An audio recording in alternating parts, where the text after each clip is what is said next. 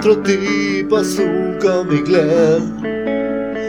debaten sobre él. Leen de todo, leen X-Men y también los New Avengers, guardianes, inhumanos, el Thor, los eternos y el sedio y hasta el Doctor Strange.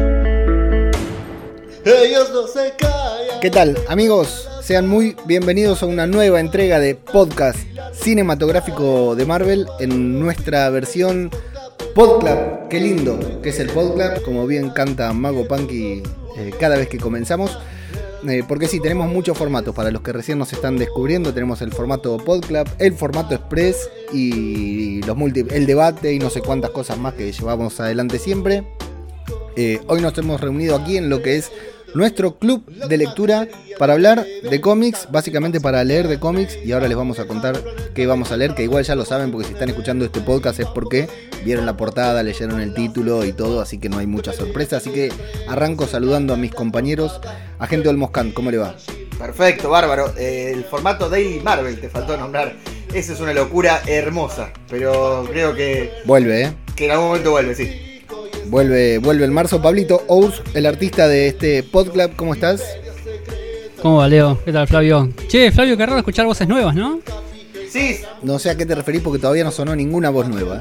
La, tuya que venías pegando faltazo. Sí, sí, lo que sí me parece raro que hay una voz que no está. Exacto, claro. Si no, tendría que haber saludado a nuestro amigo Mago Punky, que le mandamos nuestro saludo. Sabíamos que tarde o temprano eh, la justicia se iba a dar cuenta y lo iba a perseguir, así que hoy no, no, no, no, se puede, no puede revelar su paradero, por lo cual no pudo grabar, pero hemos conseguido un buen reemplazo. Mencionamos a Mago Punky, una persona con problemas psiquiátricos. Hemos traído a una psicóloga para que nos ayude a, analizar a, esto, a los personajes que vamos a mencionar hoy. Así que saludo a nuestra querida compañera, amiga, miembro de nuestro grupo de Telegram, Gabriela. ¿Cómo estás?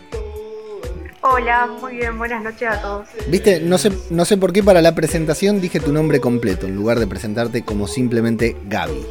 Sos más formal. Es la primera vez que grabamos juntos por eso. Exactamente. Y si no me equivoco, es la primera vez en podcast cinematográfico de Marvel, no en Radio de Babel, pero acá en PCM me parece que es la primera vez, ¿verdad? Exactamente, es mi primera vez en Marvel, sí. Ahí está. Ah, no, no, no, corrijo. Ella saludó en un podcast muy especial que hicimos en en época de cuarentena. Con el micrófono muteado. Salió, pero ah, y nadie le escuchó. sí. Es verdad. Sí, sí, fue muy bueno. cuando empezó la cuarentena, que hicimos catarsis todos juntos, y se sumó y no, no, quedó registrada la parte. Estuvo, pero no quedó registrada en audio, en formato podcast. Y catarsis fuerte. Sí, catarsis fuerte hizo cuando hicimos Endgame en casa. Eso también, claro. Ahí está, no es tu debut porque estuviste en Endgame en casa, el Watch Party. Uno de los primeros en hacer Watch Party fuimos y metimos ahí el Endgame en casa y, y, la escuchamos llorar a moco tendido a Gaby, que es muy fanática para el que no lo sabe, porque no está en nuestro grupo de Telegram y no tiene obligación de saberlo. Eh, muy fanática, muy, muy a muerte del el señor Tony Stark, ¿verdad Gaby? Sí, todavía sí, todavía soy una viuda. Una viuda. Soy una viuda. Y eh, a Gaby la pueden escuchar junto a Flavio, junto a Pablo, en el podcast que faltaba sobre The Voice, recapitulando la serie de Amazon Prime Video. Así que después de escuchar esto, si nunca la habían escuchado, se pueden ir ahí a escuchar sus sesudas eh, opiniones sobre eh, The Voice de Prime Video, la gran serie que yo todavía no pasé del primer capítulo, pero ya me voy a poner al día. el margen, ya están grabando la tercera temporada creen que lo estrenen antes de que termine el año. Así que. Terrible, rapidísimo. Estamos poniendo ficha en eso, sí. Rapidísimo, rapidísimo. Bueno, me voy a tener que poner las pilas porque me voy a atrasar demasiado y no me va a pasar como con Breaking Bad, como Vikings. Series que como me atrasé, arranqué tarde, nunca seguí. Pero bueno, no estamos acá para hablar de pavadas, sino para hablar de cosas serias. Serias. Eh. No cosas serias. Se te pudre, ¿eh? Saltaron los tres, ¿eh? Les vi los gestos. Tres contra uno, ¿qué te pasa? Saltaron los tres al toque, ¿eh? Como están encendidísimos con, con The Voice. Hablando de Voice, ya que metemos, se viene Invincible. Invincible. En Prime Video, mm. la serie animada inspirada en un cómic de Robert Kirkman. Atención, muchachos, ¿eh? Flavio, Pablo, Gaby, prepárense porque Alguno va a tener que grabar conmigo, eh, ya les digo. esa, no me la pierdo. Va a salir en formato de voice también, tres episodios seguidos y luego los restantes semanales. Así que es ideal para podcasting. Hay que ver si me da el tiempo. Le prometí a Nieves Linares no hacer más podcast semanales en el podcast que faltaba porque estoy quemadísimo, pero no sé si lo voy a cumplir. Me había olvidado de Invincible. Así que un gran cómic, ¿eh? no se lo pierdan. Tiene un plot twist al final que a nosotros nos lo cagaron los de un podcast. Los amigos mexicanos recagaron el plot twist. Sí, contaron lo, mejor de la, de, la, novela gráfica, lo contaron los muchachos, así que igual lo vamos a leer. Bueno, decía, estamos acá en nuestro club de lectura. Para el que no lo conoce, este es un formato en el que nos juntamos a leer cómics. Como siempre hablamos del universo cinematográfico de Marvel, de las series de Marvel actualmente. Estamos a fondo con WandaVision, pero se nos viene una serie muy particular también.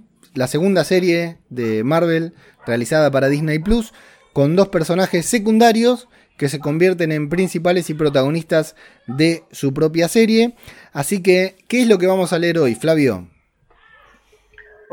vamos a leer, antes que nada, como eje central, la serie del año 2020 de Falcon and the Winter Soldier. Y vamos a tocar un poquito el origen de varios personajes. Vamos a hablar de varios números de Capitán América. Surgió, eh, surgieron varios de estos personajes, sobre todo los villanos que vamos a conocer en, la serie. Eh, a ver, le pregunto a ustedes, ¿cuál es la serie que más esperan de lo que viene en el MCU? Más allá de WandaVision, que ya está terminando casi. ¿Pablo? Mm, mm, yo le tengo, o sea, más allá de que em, los personajes que tengan que ver con el Capitán América son de los que más me gustan, em, yo pienso que prefiero la de Loki porque tiene más para abrir dentro del MCU, así como también la de WandaVision. Gaby.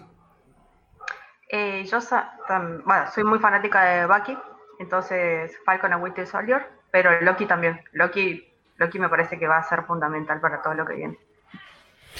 Eh, yo, después de Loki, viene Wadif y después de Wadif tengo, perdí el listado ahora y tengo una amnesia temporal. ¿Qué viene? Antes de Hawkeye y después de Wadif.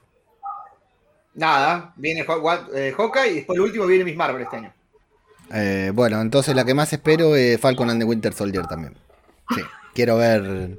Quiero testosterona, quiero piña, patada y todo lo que Falcon and the Winter Soldier ya me ha, me ha prometido en el tráiler estrenado en el Super Bowl. Pero nos vamos a ir pura y exclusivamente a los cómics, a las viñetas de Marvel. ¿Para qué hacemos esto? Bueno, para que aquellos lectores también puedan compartir con nosotros un, momento de lectura. La idea es que ustedes lean el cómic y después vengan acá a analizarlo con nosotros. Y también para que aquellos que por ahí no lean los cómics y no, no tienen pensado leerlos, puedan descubrir un poquitito más sobre estos personajes y sobre la narrativa y la historia que han tenido en los cómics. Eh, www.radiodebabel.com es la página web en donde pueden encontrar todos los programas que siempre llevamos adelante, podcast cinematográfico de Marvel y los demás programas también, además de notas relacionadas con los podcasts que hacemos. Siempre si, hacemos un podcast hablando de cómics de Falcon and the Winter Soldier, si van a radiodebabel.com van a encontrar un soporte con imágenes, enlaces y todo en la página web, así que los invitamos a visitarla. Y eh, tenemos redes, eh, agente, ¿cuáles son nuestras redes sociales? El Twitter, arroba bajo e Instagram, eh, arroba Podcast. Correcto, así, no, no se equivoca. Y tenemos un par de grupos de Telegram, Pablito. Sí, tenemos el grupo sobre el podcast, que es t.me barra Marvel Podcast. Y tenemos uno sobre WandaVision, que es la serie actual, que es t.me barra WandaVision Full Spoilers y seguramente a futuro vendrá la de Falcon and the Winter Soldier. Seguramente. Tal vez no les queremos, no, no les vamos a spoiler, pero seguramente reformulemos el mismo grupo de WandaVision. o no. Una vez que vence la serie se va. Tal vez abrimos uno nuevo, no se sabe.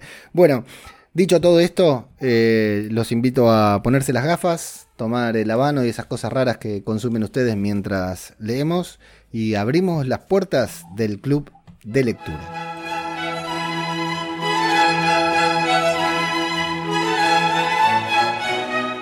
El universo Marvel se ve en el cine, se escucha en el podcast y se lee en el primer Pod Club virtual de lectura.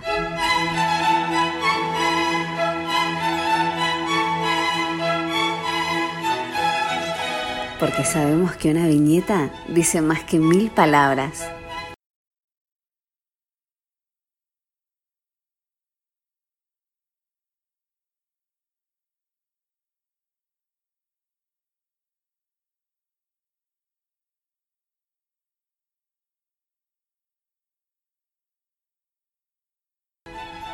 Falcon y el Soldado del Invierno, Sam Wilson y Bucky Barnes. Flavio, ¿cómo es tu relación con estos personajes en los cómics de Marvel?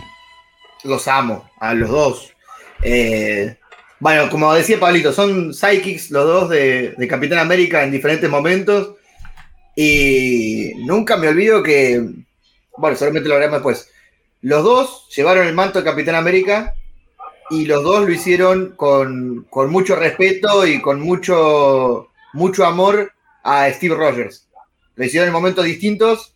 En uno, Steve Rogers estaba retirado prácticamente porque estaba hecho un anciano, había perdido el poder del supersuero. Y en otro momento estaba muerto. Y los dos lo hicieron con, con mucho, mucho amor, con mucho respeto a Steve Rogers y a la figura que Steve Rogers siempre trata de representar él lo deja muy claro que él no representa al gobierno de los Estados Unidos o al, o al país, sino que representa lo que él determina los valores americanos, que son libertad, justicia e igualdad de posibilidades. Y siempre que Bucky y, y Sam llevaron el, el, manto y el escudo, lo hicieron por esos ideales. Entonces, por eso lo, los aprecio mucho y los tengo, le tengo mucho cariño a los dos. Gaby, ¿vos los habías leído, los conocías? Eh, los empecé a leer ahora, eh, Falcon and Winter Soldier. Estoy leyendo uno también de, de Bucky con Natalia, que me parece muy interesante. Y la verdad que lo estoy descubriendo ahora. Estoy descubriendo a un Sam Wilson que nunca le había prestado mucha atención, si soy sincera. Y Bucky, sí, Bucky me sorprende y me encanta cada vez más. Eh, ¿De qué época es el que estás leyendo? El, el, nuevo, el de este año, creo que. Ah, el de este año, el actual, buenísimo. Sí, sí. Buenísimo. Eh, ¿Y Pablito? Y me pasa como Flavio, yo los quiero mucho los dos. Incluso eh, incluiría a Sharon porque cuando empecé a leer a Capitán América estaba siempre en aventuras con Sharon y como que Falcon y, y Bucky estaban un poco separados porque era la época que todavía Bucky no había vuelto a ser el soldado del invierno. Después, cuando eh, empecé a avanzar un poco más con la lectura, eh, descubrí la, la, miniserie que vamos a charlar un poquito después, que la, es el volumen 5 o 6 creo, que es donde reaparece Bucky, pero aparecía como un villano, aparecía como el soldado del invierno, y poco a poco se va descubriendo, porque va en ese volumen van teniendo todo el tiempo Capitán América flashes sobre lo que pasó en la guerra, y yo me preguntaba quién era ese pibito que estaba ahí al lado. Claro. Que terminó sacrificándose, ¿no? Eh, sí. Con, con, un avión bomba que, a lo Capitán en, América, en, fundamentalmente, ¿no? Claro, claro. Eh, sí, no era tripulado ese avión, era un avión bomba como el que se estrelló Capitán América en la película, pero no era tripulado, o sea que le explotó y se sacrificó ahí. Después se descubre, como pasa en la película, que estaba vivo este, y que el tipo eh, como que va descubriendo cosas de su pasado, se va se va reformulando a sí mismo y termina siendo, como dijo Flavio recién, uno de los, de los Capitanes América. Y con Falcon, la verdad que Falcon no me gustaba mucho, un tipo que, que, hablaba con los pájaros, que, pero después... sí, no, la verdad no me gustaba mucho, me parecía bastante pedorro. Eh, pero después cuando empezó a hacer... Eh, me gustó más Falcon siendo Capitán América, tomando el manto de, de Capitán América que siendo Falcon propiamente. Qué mm, acierto de, ¿Quién lo introdujo en el universo, en el UCM? Los rusos. Qué acierto de los rusos, ¿no? O de quien haya sido eh, sacar el tema de los pájaros, ¿no? Ay, sí, sí, sí. Sí, por favor, no, no, no quisiera haberlo visto ahí hablando con las palomitas, tirándole. Porque eh, en vez de estar corriendo con el Capitán América ahí en, cerca de, del Capitolio, de estar sentado en un banco tirándole las palomas y hablándole. en el Congreso. Y viendo al Capitán América dar vueltas. Eh, de hecho, podemos ver a Scott Lang, ¿no? Hablando con una hormiga o lo que fuera, o jugando ahí con Anthony, y nos cagamos de risa, pero un personaje como Falcon, no, hubiera sido muy poco creíble dialogando con un pájaro, ¿no? Sí, no, no, no me gustó para nada. No, creo que no hubiera enganchado, muy raro que un tipo que habla así con animales enganche. A mí Falcon, sinceramente, no me había gustado nunca, casi nunca, muy, muy pocas veces. Sí, me gustó siendo Falcon Eh, ah, no, en el mismo volumen que está con Bucky, que, que es después que durante Civil War, que muere el Capitán América, que continúan ellos eh, haciendo justicia entre ellos dos y Black Widow y Sharon. Ahí me, me copó bastante. Eh, pero después, antes, en- cuando era compañero del Capitán América, la verdad que no me convencía para nada. A mí lo que no me gustó de Sam fue cuando lo encardió a Thor. Porque se, Ah, se esa no me la sé. levantó, a- se levantó a Jane Foster. Ah, no sabía, mira. En la etapa que Sam Wilson es, es el Capitán América y Jane Foster es Thor, eh, tiene un romance. Bueno, y de hecho vale la pena mencionar que son dos personajes que, tal como ustedes decían, o sea, Bucky es el Robin de, de Capitán América, básicamente, ¿no? Incluso con... De con- hecho, ¿sabés que estaba viendo unos datos con respecto a eso? Que Bucky es uno de los sidekicks más importantes y en un ranking está por encima de Robin.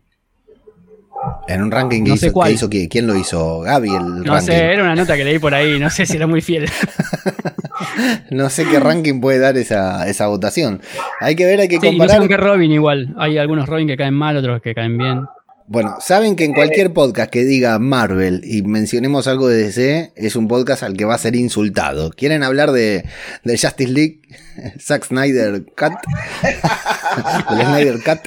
No, yo Sí, omito. quiero decirlo, el tráiler no me gustó nada. No, no, Aunque no. tengo mucha fe en la película, el tráiler no me gustó No nada. hay que decir nada porque somos carne de cañón. Con la- el nombre y el logo de Marvel en el título, Gaby está por decir algo. Sí, eh, yo ni con los cines abiertos no voy ni en pedo a ver esa película.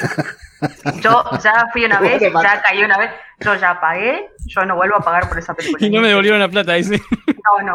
Como dijo el Diego, me equivoqué y pagué. Muy bien. Lo que iba a decir, que son dos sidekicks, son dos personajes que eh, llama la atención, eh, si bien lo vimos en, en Endgame, ¿no? Eh, el desprendimiento de estos dos para una serie y como dupla está re buena y a todos nos pareció buena onda y bueno, como dice Lucas, Mago Punky siempre, eh, el tema de, de- Arma Mortal, ¿no? Esta buddy movie, esta serie inspirada en dos amigos que no se llevan bien, que ya vemos, bien nos lo vende, el tráiler nos vende exactamente lo que queremos ver, ¿no? En una serie de este tipo, esta confrontación entre dos personajes y está buenísimo, eh, pero que no dejan de ser dos sidekicks que nos llama la atención, ahora no porque Marvel está haciendo serie de cualquier cosa, ¿no? De, todos los personajes, pero jamás hubieran tenido una película en solitario estos dos personajes, ¿no? Si no fuera al lado de uno. Y en cuanto a los cómics también, su larga trayectoria es en cómics, al lado del Capitán América, justamente, eh, y, pero cuentan con una línea que siempre los ha unido, ¿no? Eh, a falta de Capitán América, siempre terminaron reuniéndose en varias oportunidades Bucky y Falcon, ¿verdad, Pablo? Sí, más que nada el, vínculo con Capitán América. Yo, de hecho, me pareció bastante raro que saquen una serie este, de unos personajes que tenían, em, ¿cómo decir esto? A ver, em, su principal vínculo ya fuera de combate. Sí. digamos, como que no iba, no iba a haber más material acerca del Capitán América, pero después que vi el- en los cómics eh, en la cantidad de números que son, el volumen que, que escribe Drew Baker, eh, que justo, justamente atraviesa Civil War en el medio, donde Capitán América muere, eso pasa a la mitad, o sea que son 60 números, 60 y pico números de ese volumen, y lo siguen con la historia a pesar de estar el Capitán América ya muerto. Claro. O sea que seguramente haya mucho de eso en la serie. Y bueno, eh, algunos de los dos seguramente va a terminar siendo el Capitán América, ¿por qué no los dos a la vez? Exacto, exacto. Bueno, O ninguno. también, ¿eh? Shh, mala leche, que sos, chabón. Recordemos, eh, la premisa de la serie es que al final de la serie iba a haber, se iba a revelar quién era el nuevo Capitán América, según dicen. ¿Sí? Sí, sí, lo dijeron muy claro, no me acuerdo quién fue, pero alguien lo dijo muy claro, que si hubiera una segunda temporada de Falcon and the Winter Soldier, tendría que cambiar el nombre. Sí. No se podría llamar Falcon and the Winter Soldier.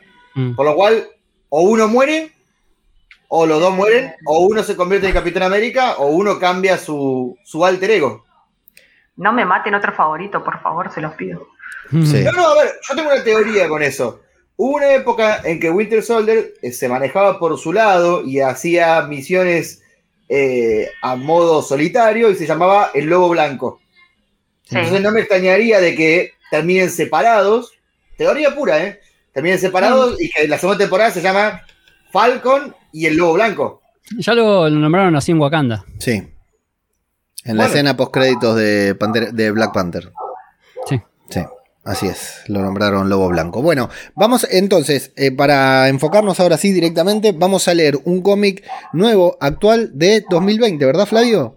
Sí, Una línea que sacó Marvel hace muy poco tiempo, muy actual. Digamos, por lo general siempre leemos cosas viejas acá.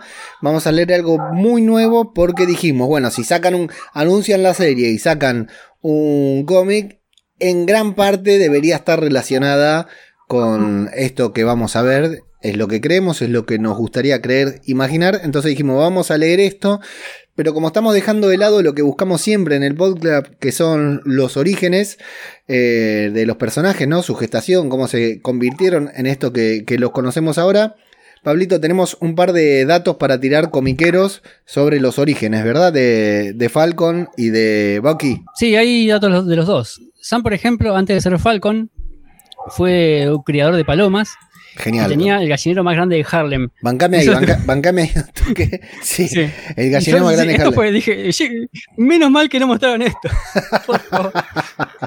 se dieron cuenta que, que todos los negros de Marvel son de Harlem. Los negros importantes. Él, eh, Luke Luke Cage, Cage, Luke Cage, son todos de Harlem. Pero no, lo- todos los negros yanquis no son de Harlem. Hay negros de otro lugar.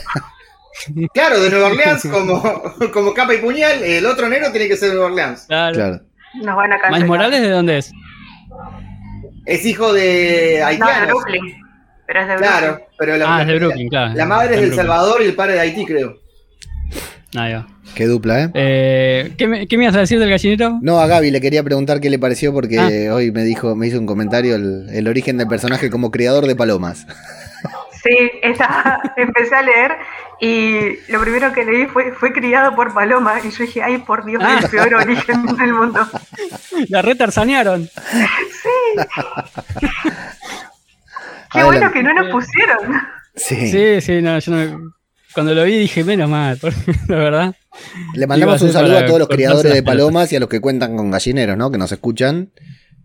Y a los que fueron criados por Paloma. Y a los que también. fueron criados por paloma también. Y a los abuelos que están ahí en el Congreso. Conozco otro criador de palomas en el cine, que es el de John Wick, que casualmente también es negro. Es el actor de Morfeo. Ah, sí. Adelante, Pablo. Bueno, eh, criaba palomas, las entrenaba, tenía el gallinero más grande de Harlem, pero dijo, comentó una vez en los cómics que, que flasheó cuando vio un halcón estando en la isla eh, de los exiliados. Entonces empezó a entrenar a Red Wing ahí. Este, después, tras morir sus padres, se convierte en un gángster que se hace llamar Sam Snap Wilson. Qué buen nombre. La tenía que haber visto. Yo, yo no- la verdad que no pude encontrar el cómic en- porque mm, estaban muy mal puestos los números. Creo que eran los números USA y después los números de descarga acá eran tenían otra numeración y no, la verdad que no pude encontrar. Pero encontré imágenes eh, buscando en Google y lo tenías que ver. Parecía. ¿Se acuerdan del capítulo de Simpson que Mero va a Nueva York?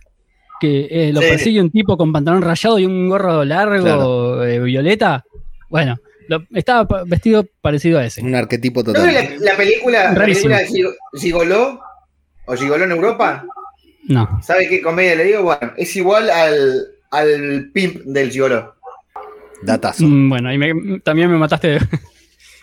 me mataste otra vez. Eh, bueno, se hace gángster. eh, después otro datito chiquito, cuando se convierte en Falcon, el traje era verde y se lo había hecho un tipo en un telar muy artesanal en una tribu de Haití. Después, eh, ya como, como Falcon, aparece por primera vez en el número 117 del Capitán América, del volumen 1.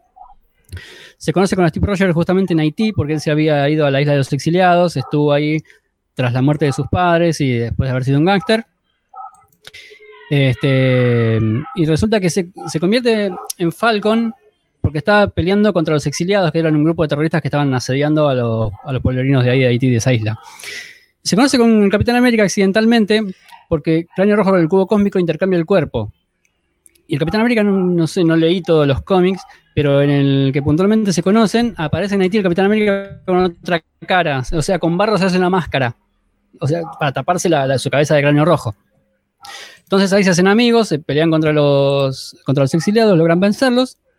Después Cráneo Rojo este, los trae de vuelta porque ven, a través del cubo cósmico, ve semejante alboroto en Haití. y piensa que están armando una revuelta. Entonces dice, bueno, estos dos me pueden servir. Los lleva, los tra- transporta hacia donde está él y accidentalmente se les cambia el cuerpo. O sea, cráneo rojo vuelve a ser cráneo rojo y el Capitán América vuelve a ser el Capitán América. Y Falcon cayó ahí con el Capitán América y dijo, ah, sos el Capitán América. Bueno, listo. Se juntaron y le dieron una paliza al cráneo rojo. Y a partir de ahí eh, no se volvieron a separar. Después, ya como Capitán América, en el volumen 7 de, Marvel Now, Capitán América queda con el suelo inutilizado después de pelear con Iron Nail, se llama. Es un villano, medio monstruo que le salieron unos tentáculos. Y por, medio de esto le absorbe los poderes de- de- del suelo del super soldado y empieza a envejecer eh, muy rápido. O sea, no termina de pelear con este tipo que ya se vuelve viejo y lo termina venciendo Falcon. Eh, Perdón que te interrumpa, la versión vieja de Steve es igual a Clint Eastwood. Es igual. es igual, está, está calcado al- a la fisonomía de él. Sí, sí, es muy, es muy, muy parecido. Hay otros cómics que lo, bueno, lo, lo hace otro dibujante y no se parece tanto, pero en esa, puntualmente, cuando se vuelve viejo en ese cómic, eh, en el volumen 7 es igual, es idéntico. Eh, bueno, y después una- se reúne con, con los Avengers en la mansión y nombra a Sam como nuevo Capitán América. Y Sam, bueno, ahí termina un volumen. Después, eh, como que se refrescan los personajes, eh, empiezan a aparecer. eh, a New se llama la, la nueva línea, empiezan a salir Hombre Araña nuevo, Avenger nuevo. También hay un Sí, sí, Capitán bueno. América nuevo que es con Falcon y ya con el traje blanco, con las barras y el escudo.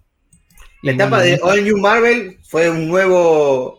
Fueron personajes que tomaron nuevas identidades, o sea, claro, usaron sí. nuevos mantos. Entre esos salió la nueva Thor, Jane Foster, que hablaremos de ella seguramente cuando estemos próximos a Thor Love and Thunder. Y Capitán América quedó como una especie de comandante de Shield y Claro, armó. Eh, claro, el comandante de Steve Rogers.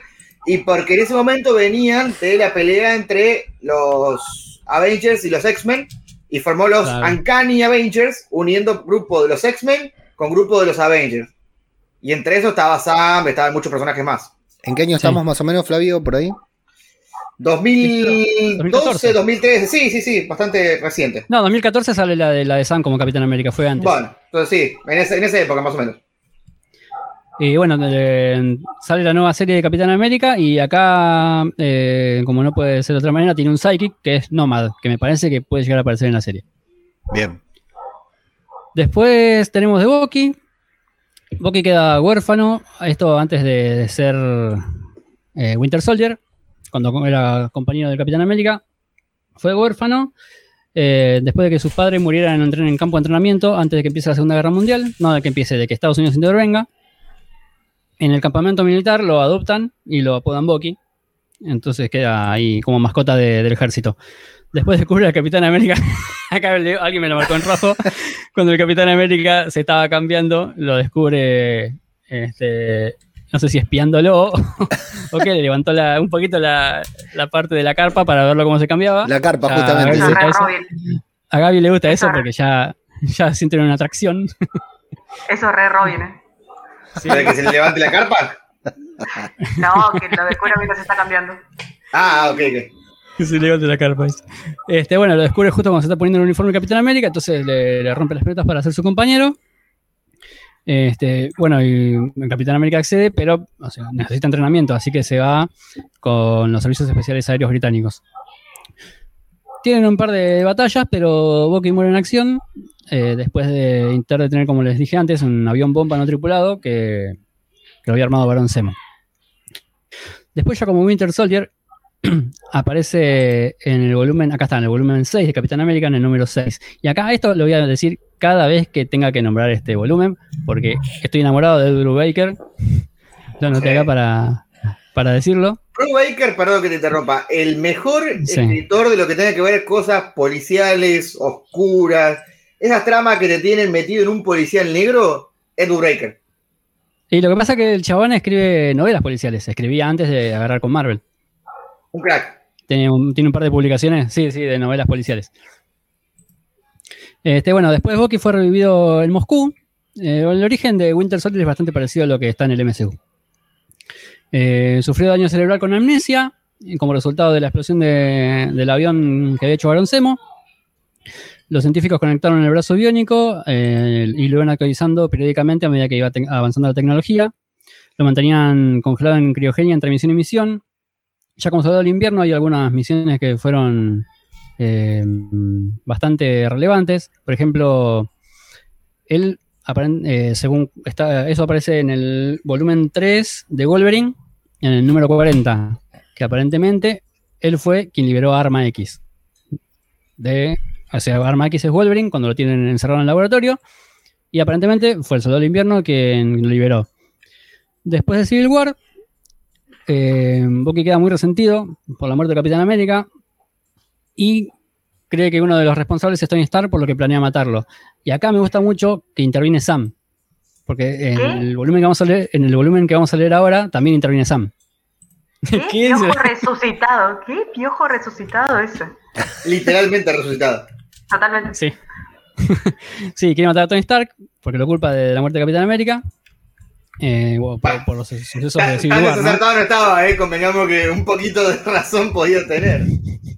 Discutible, discutible. Eh, sí, la cosa que Sam charla con él, cosa que va a pasar también en, el- en la- lo que vamos a leer después, este, y lo detiene. Entonces, ¿qué va a pasar? Lo que hace Sam, eh, Sam no, eh, lo que hace Bucky, Bucky después es, no, no detuvo a Tony Stark de esa manera, entonces lo que va a hacer es detener el nombramiento público que va a hacer Tony Stark, porque acordémonos que después de Civil War Tony Stark queda como eh, director ejecutivo del, Sí. de, de S.H.I.E.L.D., entonces él va a nombrar un nuevo Capitán América. Entonces lo que hace Bucky, se afana el escudo de Capitán América cuando Black Widow lo llevaba a- al nombramiento. ¿Saben quién era ese nuevo Capitán América? No, Yo sí. Clint Barton. Pero después se arrepintió. Lo usó un rato el traje, pero sabía que le quedaba grande, no sé qué onda, y le dijo, no, ¿sabes qué? No estoy muy hecho para pesado, esto. ¿no? No Tenía que poner mucho relleno. Sí, no, no sé. A ver, no se sintió lo suficientemente capacitado para, para llenar los zapatos de Steve. Pero lo devolvió. Sí, pero también, no quiero entrar en debate, también se sentía, se sen- sentía cierta manipulación por parte de Tony, ¿eh? Ay, pobrecito, sí. Pobre. No, porque todavía no manipuló a nadie en Civil War. A Peter Parker lo hizo que dijera su nombre y, y mostrara la cara. Sí. A Clint Barton lo quería hacer Capitán América. Y bueno, uno terminó muerto.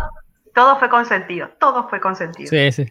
Sobre Eso- todo eso cuando soborna, sobre todo cuando Tony soborna a, a- ¿quién era? Dinamo Carmesí era, no, al hombre de titanio. ¿Sabes Ah, qué? Voy a, le- voy a leer el cómic solo para discutirlo a ustedes. Después te paso el número, te paso el número. Mira, te lo digo, te lo digo ahora y después te paso el número. Peter Parker no quería saber nada con meterse en el equipo de Tony. Entonces Tony, ¿qué hace? Crea un atentado pagándole al hombre de titanio para que eh, Spider-Man se dé cuenta de que era necesario que se sume a su equipo. Ahí está. Después te paso el tie Les recomendamos bueno, el primer con- podclub de, el primer club de lectura que hicimos acá, que leímos Ah. eh, al viñeta a viñeta los siete números de Civil War, hablamos de los tie-ins también, y ahí comprendimos que era una locura y no lo hicimos nunca más, pero si escuchan esos siete No, programas, es muy buenos. Demasiado. Eh, ¿Dónde me quedé? Ah, acá, bueno, Bucky como Capitán América. Después de encontrar a Tony, bueno, tienen un encontronazo, ¿no? No, no, no termina matándolo, pero se fajan de lo lindo. Eh, Tony le explica que él está cumpliendo los deseos de, su amigo, que era Steve Rogers. Y el mensaje antes de, morir era que cuide a Bucky. Y que además le dice Tony que tiene una carta de Steve para él. Entonces, bueno, Bucky la lee y le dice que. la- lee la carta y donde dice que eh, el manto de Capitán América tiene que continuar. Eh, por lo que Bucky decide, bueno, aceptar bajo dos condiciones. Y acá lo, lo copié textual para que, para que no se haya confusiones, porque medio un quilombito. Está explicado en el cómic. Dice, quiero que hagas cuanto puedas para sondear mi mente, lo que tengas que hacer para que nadie pueda volver a controlarme, que no haya más palabras clave ni implantes del soldado del invierno. Esa fue la primera condición. Y la segunda es, no responderé ante ti ni ante nadie, porque Steve no lo hacía, así que yo tampoco lo voy a hacer. Es la única manera de que esto funcione. Así que, bueno, Tony, después de una discusión, accede. Este, ahí eh, acepta ser Capitán América. Después, con respecto a detalles, se usa un disfraz mejorado con Adamantium. Usa una pistola y un cuchillito. No solamente eh, el escudo. Un cuchillito tal como Sebastian Stan en el universo cinematográfico Claro. de Marvel. Claro, sí, sí, sí. Sí, Convengamos, convengamos que el traje de Capitán América Bucky es buenísimo. ¿eh? Sí, a mí me encanta porque tiene esa, esa B negra acá. A mí me- me gusta. Sí, sí, sí. Aparte me gusta que tiene esos tonos brillosos, viste, que parece que, que tiene unos toques de adamantium. Que, Este, que parece que me gusta.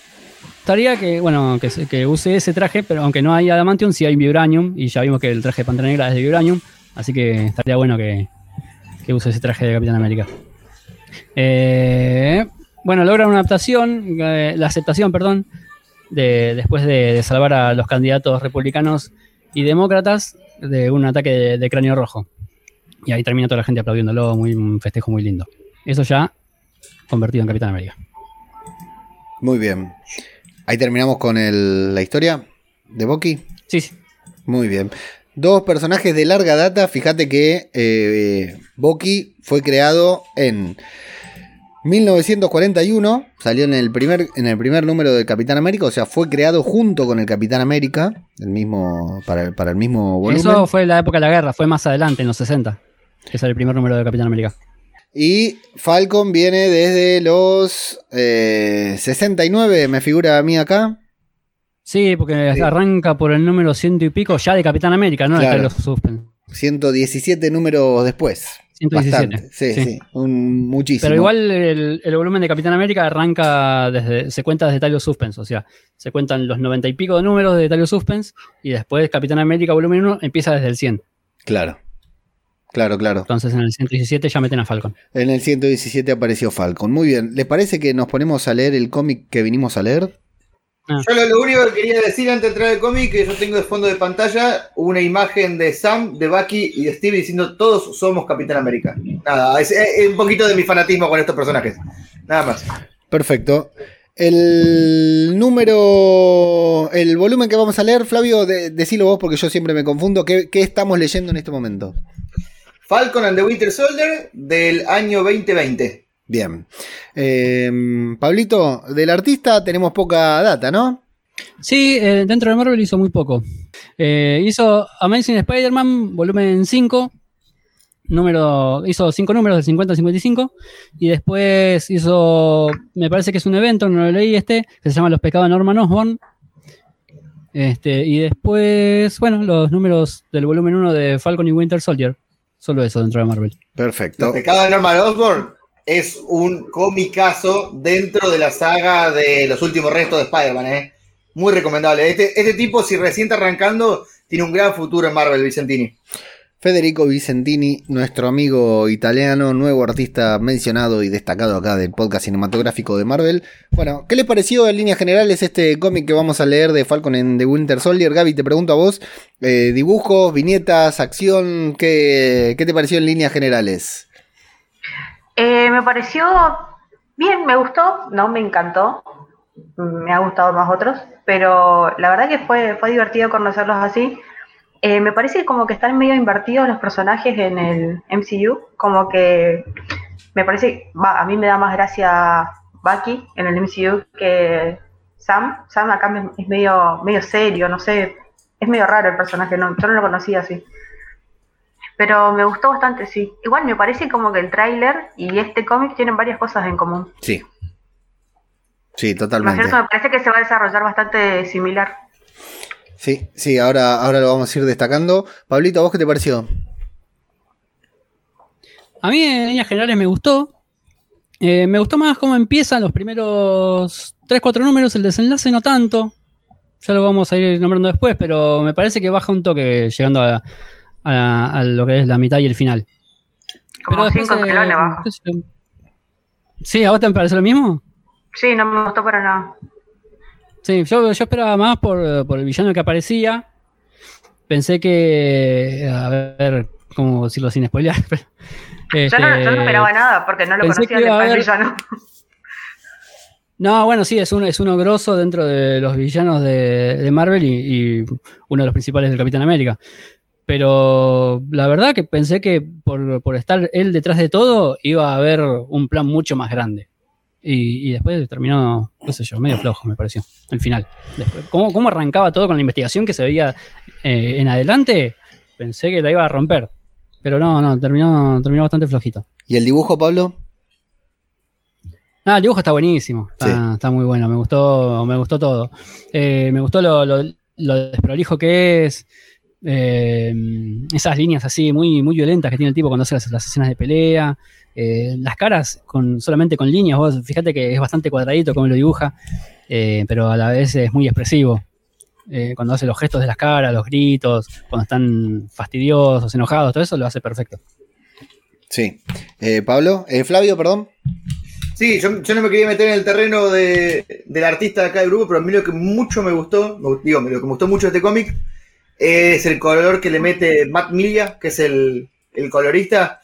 Usó una técnica de cómic antiguo de los puntitos, no sé cómo se llama la técnica, de puntitos de color para hacer diferentes tonos, pero son una técnica Sí, digital. puede ser puntillismo, puede ser puntillismo No. o es una plantilla aparte. La verdad no sé cuál será, pero la verdad que esa técnica de los puntitos de color para dar diferentes tonos sobre un dibujo que se nota que es digital, me pareció hermoso, me pareció excelente. ¿Sabés que Sí, esas son, son plantillas que vienen ya con, con los programas o pinceles que, que puedes usar. Elegís que haga eso y lo, lo haces, eh, usás, eh, digamos, el cursor sobre lo que querés pintar y ya se te hace con ese patrón. Seguramente sea, me parece excelente. Sabés que yo quería destacar Sí, exactamente lo mismo, el color. El color de este cómic me pareció genial. Eh, el dibujo yo, yo no lo juzgo demasiado, me pareció también ¿no? un, un dibujo tal vez medio básico, pero que logra transmitir bien lo que son la, la acción de los personajes, los momentos... Es un cómic de acción, ¿no? Vamos a decir que es un cómic eh, de investigación policial, de acción, con mucha piña, con mucho golpe. Y la verdad que está recontra bien Sí. Recontra bien plasmado en el dibujo, pero el color es impactante. Entiendo que, que estamos en una época en que eh, el color no debería llamar la atención, pero me llamó la atención. Me, me gustó mucho. Me gustó mu- mucho el color. Sí, pero vos sabés que un, un cómic mal coloreado te lo baja un montón, ¿eh? Te mata. Sí, sí, te mata, te mata. Pasa sí, cuando sí, leemos cómics viejos, todo. que el color está por ahí entre el escaneo y todo. El color eh, no, no está tan brilloso y esto la verdad me pareció, me pareció una belleza. Me pareció muy lindo, muy atractivo. Me voy a adelantar un cachito con Dale. respecto al cómic eh, que le comentaba a Gaby el otro día. Quiero que esté en la serie la escena del tren, nada más. ya que te adelantaste, vamos a adelantarnos todos. Está claro que creemos todos que esa escena, la- en el tráiler vemos una pelea en el tren Eh, y claramente... No, es, un- eh, no, no, es, es- es en unos camiones. sí, Ah, yo tenés pensé razón. lo que Leo. Tenés razón. Para mí Yo la escena de los camiones representa la escena del tren. Exactamente. Ojalá, ojalá, Sí. porque está buenísima. Sí. Y, y está recontra bien presentada en el cómic. Me encanta cómo lo mostraron, para que no sea redundante ni nada. Bueno, vamos a meternos con Bueno, Falcon. entonces a, a Derek Landy, que es el escritor, le ponemos un 5, a Federico Vicentini, que es el dibujante, un 7, y a Matt Mila un 8. Estamos todos de acuerdo que el color y el dibujo es lo mejor de la- del cómic. Sí, Sí. sí. Y Bueno. sí, lo- los personajes están bien, la historia está buena, pero sí, es cierto, se, eh, tiene una buena premisa, pero que se desinfla, queda ahí por la mitad, ¿no? Sí, esto, esto nos pasó lo mismo cuando hicimos Eh, el, sí, sí, el. Club de, de Hellstrom.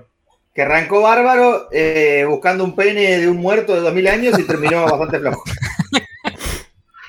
Totalmente. Sí, bueno. a, mí, a mí con respecto a los personajes, eh, Bucky no, no, me, no me gustó mucho, me pareció medio cabeza en algunos momentos, por suerte en el MSU no lo hicieron así, ¿no? Pero tiene un gatito, Pablo, ¿cómo no te va a gustar? Y a mí no me gustan los gatos, pero bueno. Pero Y en la serie no va a tener gato. no sé. Ojalá ¿eh? que sí. Pero igual, digo, Ojalá que sí, que encuentre un gato y lo adopte.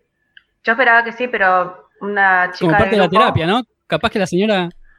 Una chica del grupo dijo que Sebastián Stan es alérgico. Uy, qué mala onda.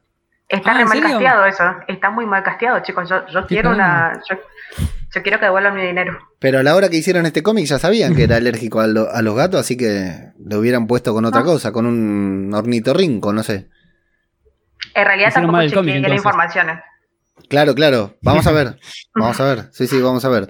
Bueno, Es un dato como el mío de Robin, resuelto por ahí. nos vamos a Falcon and the Winter Soldier. No, este se llama Falcon and Winter Soldier. Le han sacado el D y también a Falcon, que creo que la serie es de Falcon, ¿no? ¿O no? Sí. La serie es de Falcon and the Winter Soldier. Sí, los dos una, con una una- ocupa, ¿sabes la cantidad de caracteres que ocupa para el título del podcast? Es terrible, no te deja poner nada más después.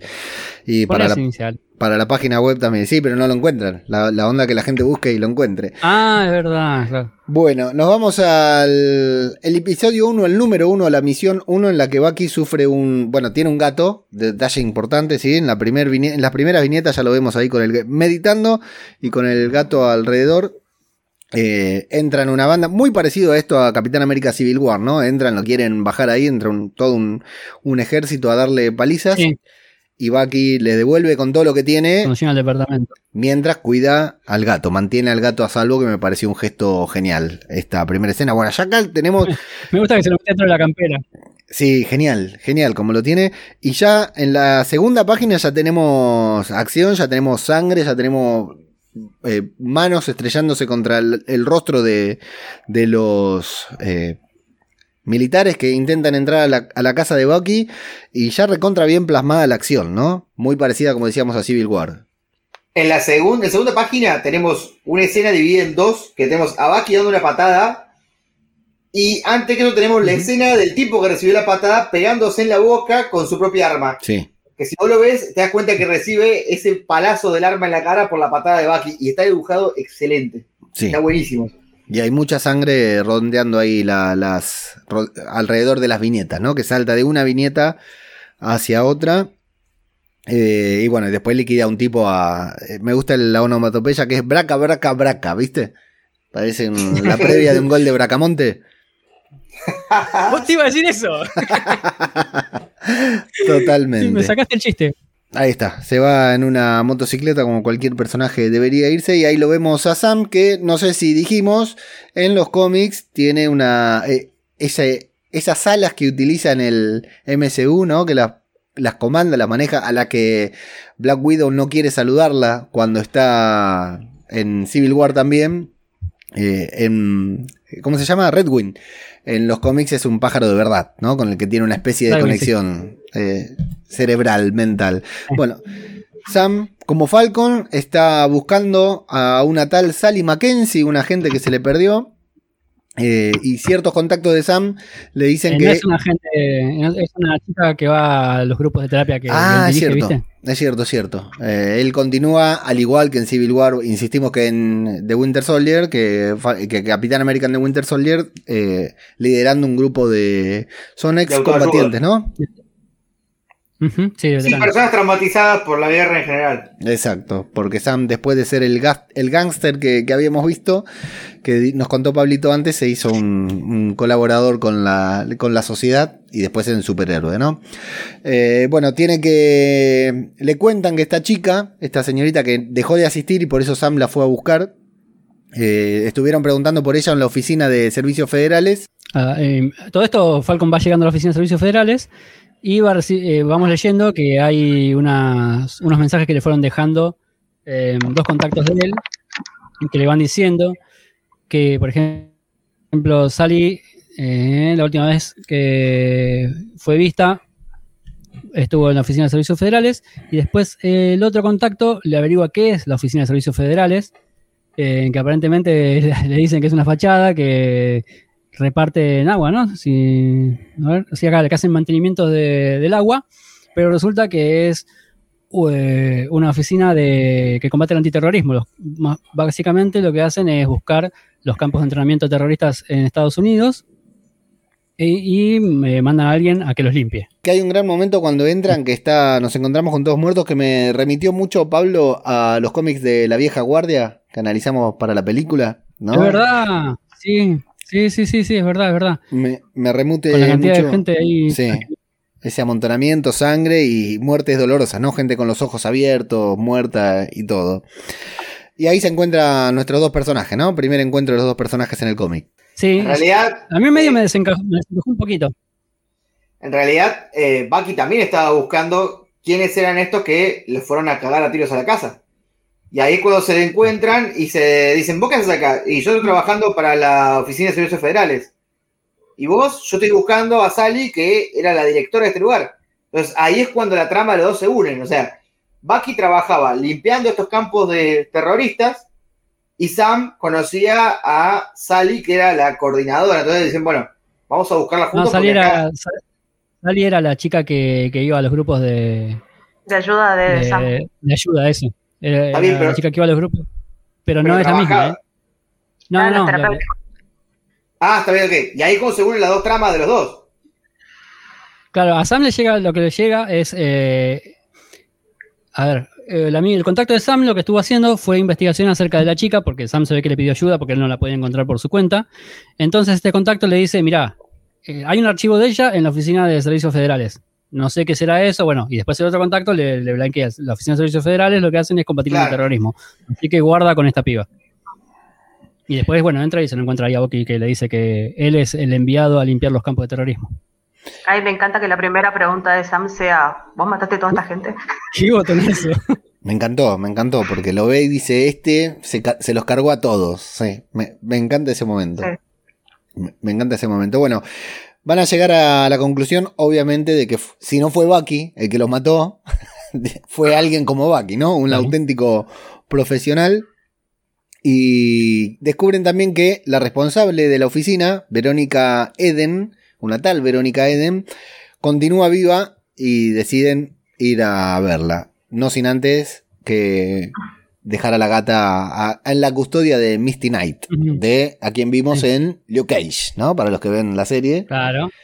No la vimos con el brazo de metal, pero sí sin un brazo. Exacto. Gran, gran personaje Misty en la serie de Luke Cage, de lo mejor de, de Luke Cage. Sí. Eh, bueno, y acá parece que hay una relación, ¿no? Un vínculo entre ambos, entre Sam y Misty.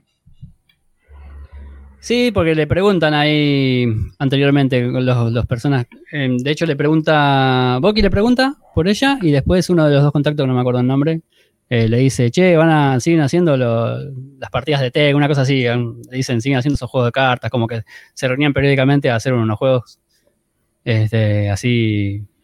Como es, juegos de mesa y, y se reunían y había reuniones periódicas y parece que ellos dos tenían una relación. Claro, y hay un vínculo. Los dos son de Harlem. Claro. En Harlem se conocen todos, el claro. agua.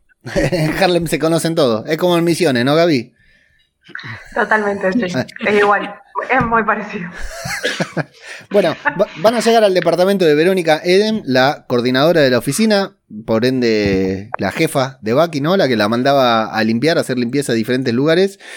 Eh, se la encuentran viva, como decíamos, y eh, van a acceder a los archivos de la oficina de manera remota, como hace Pablito para trabajar todos los días acá en el teletrabajo, y se enteran eh, leyendo eso que hay una lucha de poderes en Hydra, ¿no? Hay una facción dirigida por el Barón Zemo, personaje que vamos a tener en Falcon and the Winter Soldier, y en la otra con un misterioso personaje de alto rango.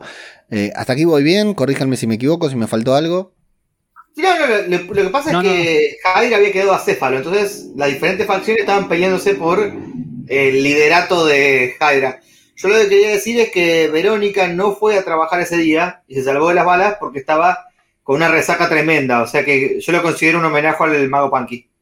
Bien, bien. Sí, de hecho hasta vomita y todo, ¿no? Sí, Sí, corriendo Sí. al baño. de, de la impresión.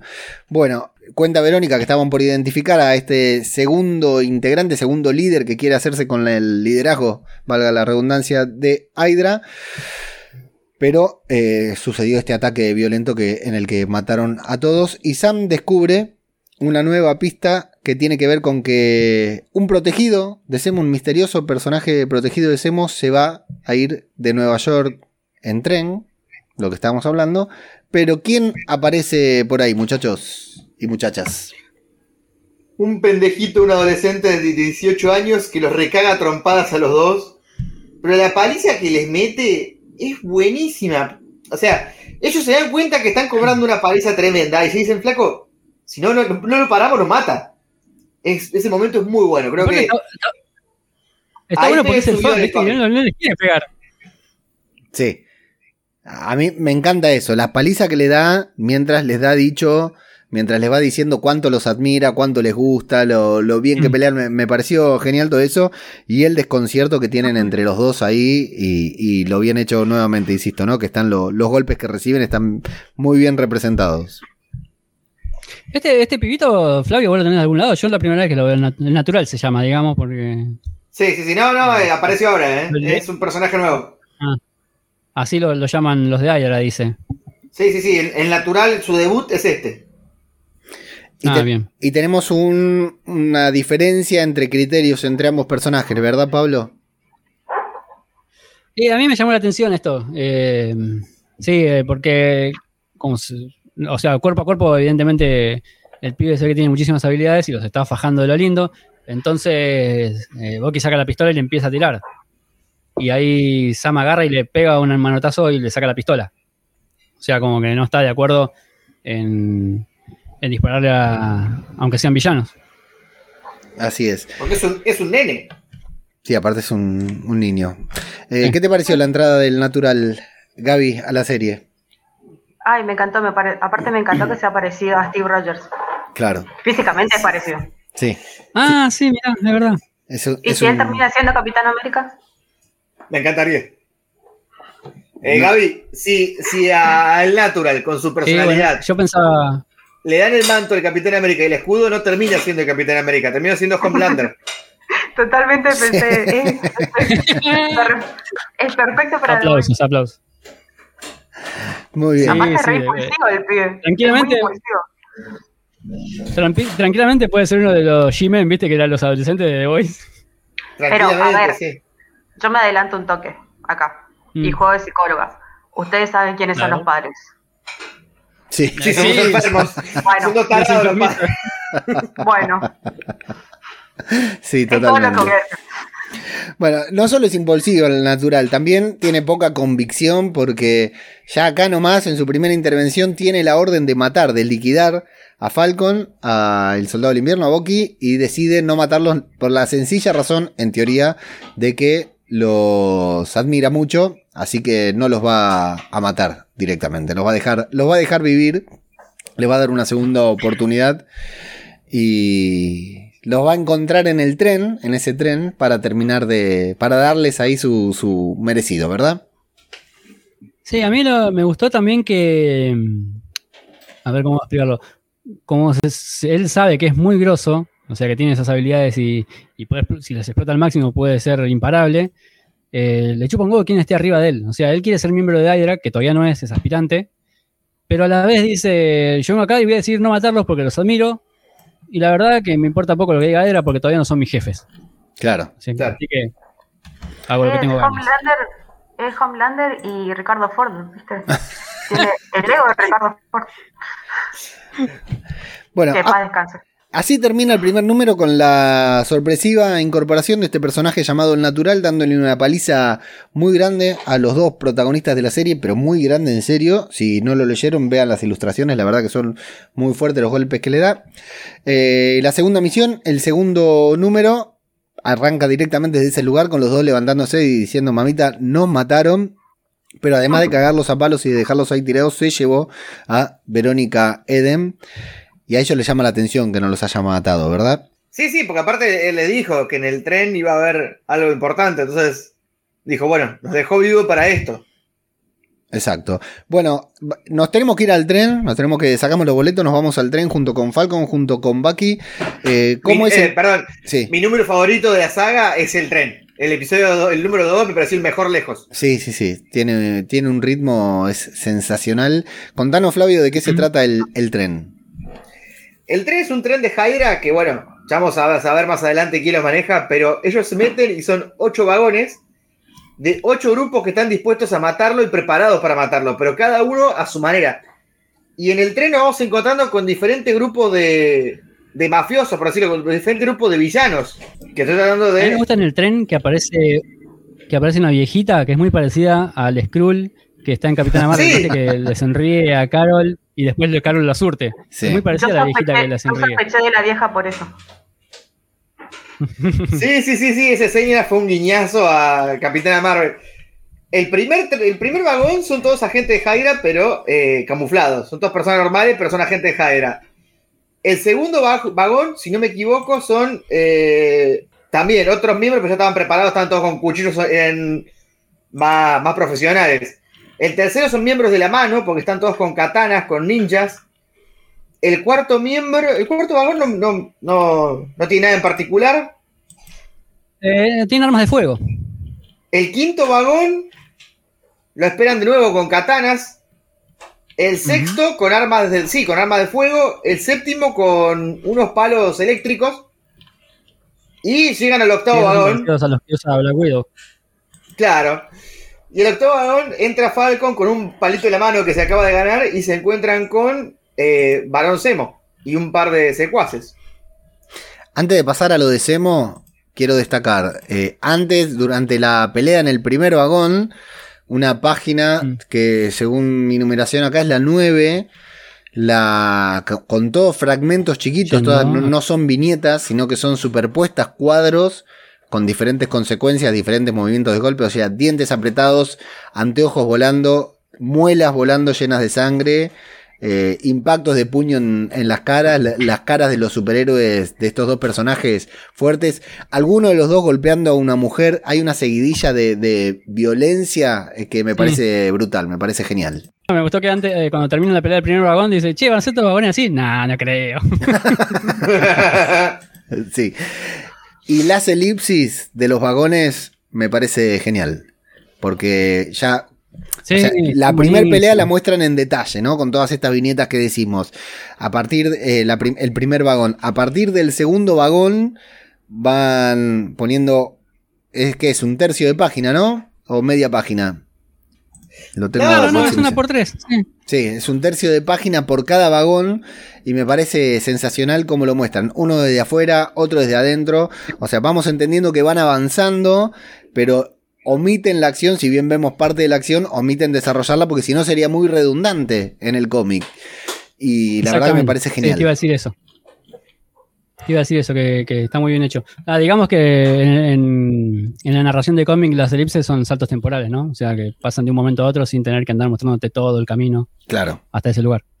Eh, Gaby, ¿qué te pareció toda esta secuencia de acción? Me encantó y me parece que vamos a ver algo muy similar en la serie, Sí. en realidad. No sé si tan, no, van a ser dos camiones, no ocho vagones, pero me parece que va a ser así.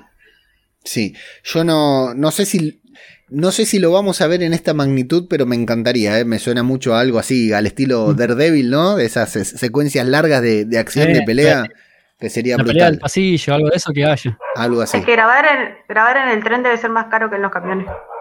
Sí, sí, sí, sin dudas. Más si le pones ocho trenes contra dos vagones, ¿no? Totalmente. Sí. Claro. Flavio, ¿a vos qué te pareció todo esto? Es espectacular, es lo que más me gustó de toda la saga. Esa escena de los vagones con tanta violencia y con dibujos muy simples que vemos un puño contra una cara o una mina que la revolean de culo, eso no lo entendí por qué. Eh, con, con- con cosas tan sencillas te demuestran la violencia de esa escena, es tremendo. Sí. Sí, bien explícito, ¿eh? Bien explícito, los golpes, la sangre y todo. Bueno, eh, al octavo vagón debía estar el protegido, ¿no? ¿Y quién está? Barón Zemo. Nada más ni nada menos que el propio Barón Semo. Ahí sentado, tranca, esperándolos, observando todo, sabía que iban a llegar en definitiva. Bueno, ¿y qué descubrimos acá, Pablito? Bueno, descubren primero que, que- es el Barón Zemo, no es el protegido, porque aparentemente Barón Zemo lo había matado Punisher, pero no fue así.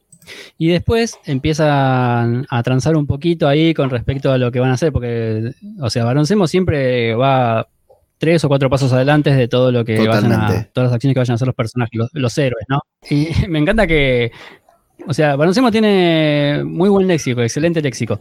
Entonces cuando dice, hola caballeros, no hay tiempo que perder, ya lo reconocen al toque. Me encanta cuando le dice, perdón que interrumpa, le dice, sí, perdón que interrumpa No, porque hay hay oyentes que se enojan cuando nos pisamos. Que cuando le dice, pensé que Punisher te había matado, dice, no, me cortó el brazo nomás y le muestra la, la venda. Eso es buenísimo. La bendita, sí. Sí, y después más adelante la culzonea, ¿viste? Sí, sí, sí, se tiene una- un brazo robótico. Semo está vinculado con la oficina eh, federal.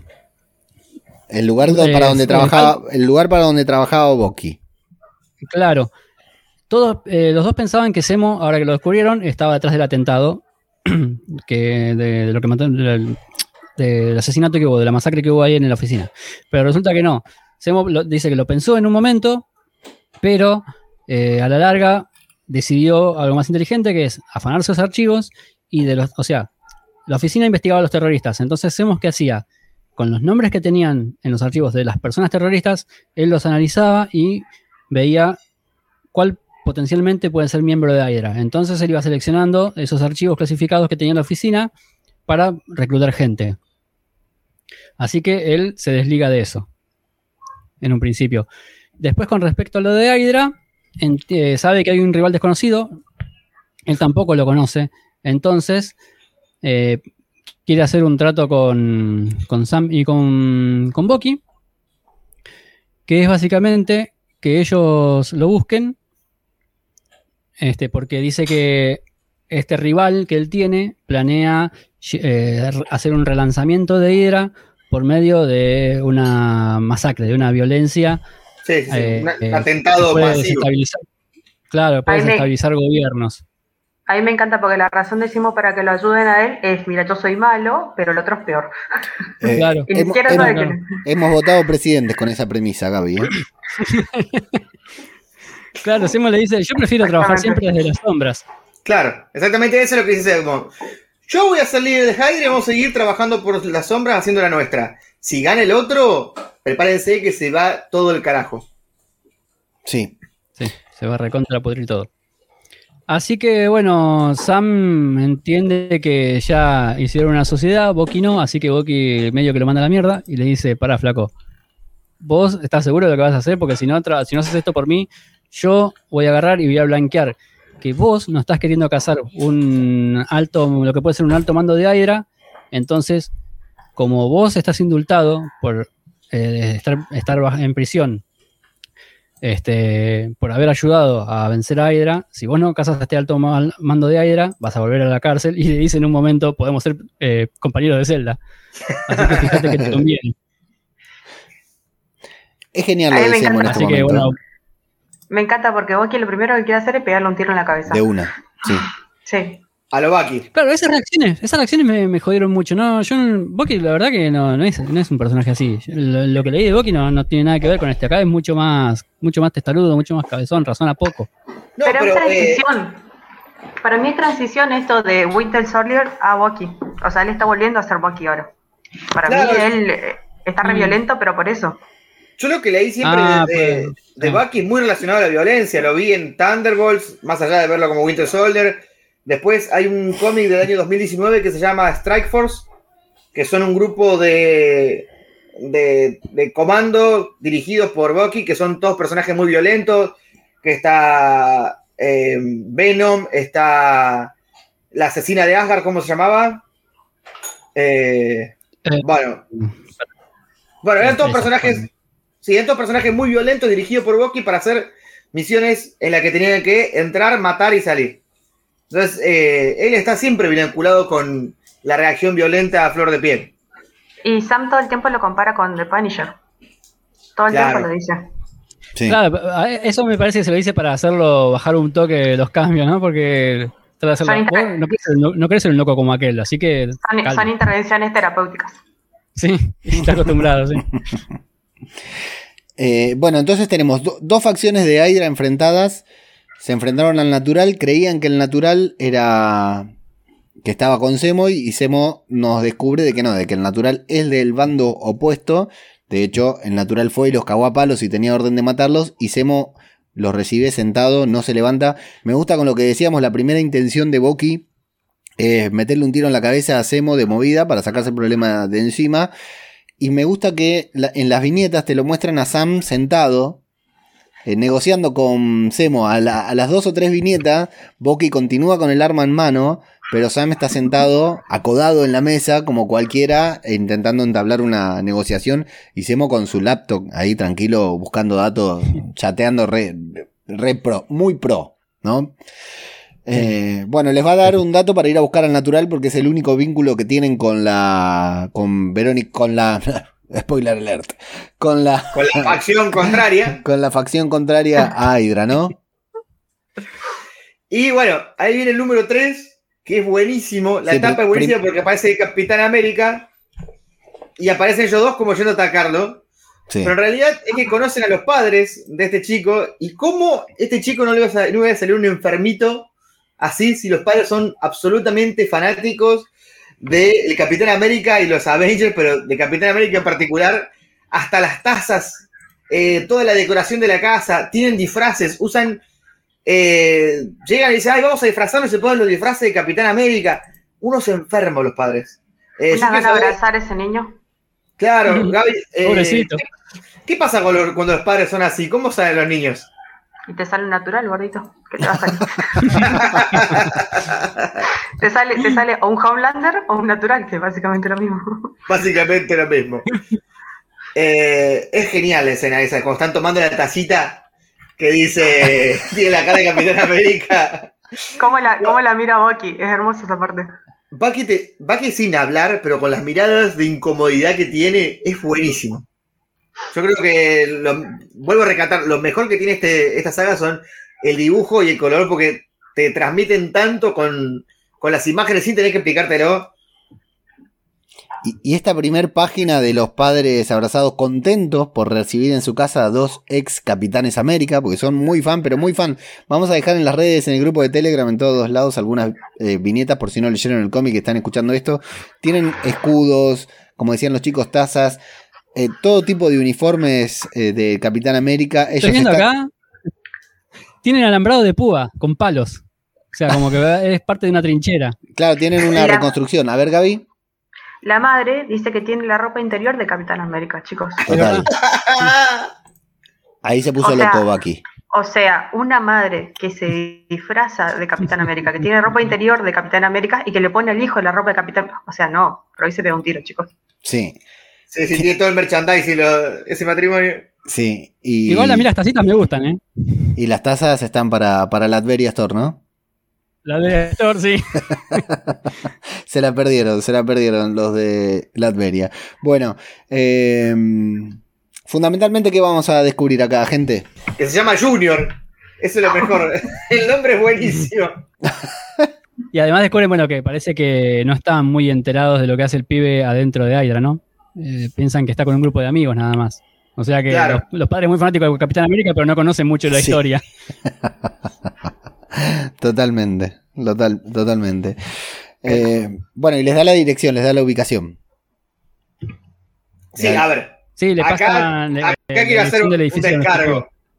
Acá quiero hacer un descargo. Si el pibe les miente a los padres, le dice que se va a jugar con los amigos, ¿por qué le da la dirección real? Bien, bien jugado, ¿eh? Sí, porque sé que a la- a la- a- eh, me parece que a la vez son unos, a- aparte de ser unos bloquitos de mierda, son unos sobreprotectores, porque se me hace, no sé, me dio esa impresión que Ellos, ellos saben que el chico es un superdotado y le dice que está entrenando en un lugar. O sea, hasta ahí no hay nada raro. O sea, Claro. con quién está entrenando es el problema. Claro, Claro, sí, ok.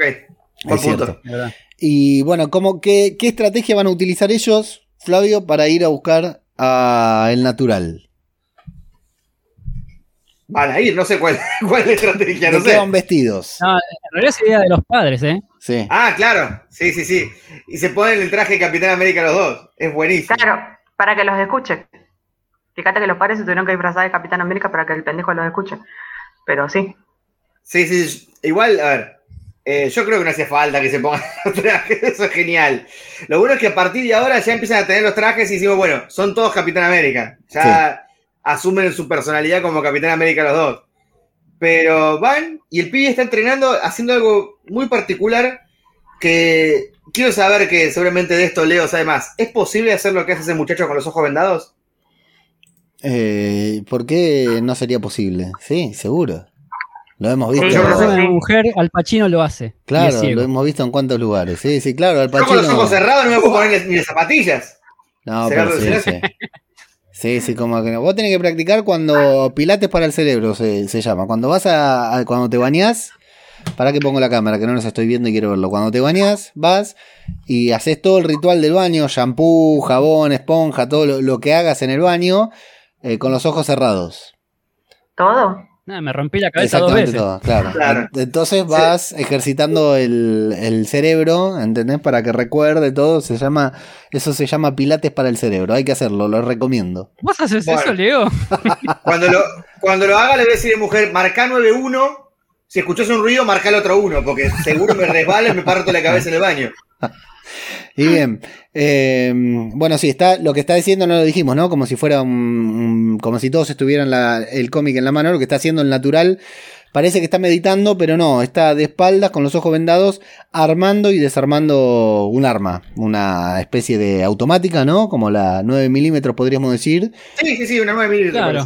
Sí, sí, es una 9 milímetros. Y la arma y la desarma total.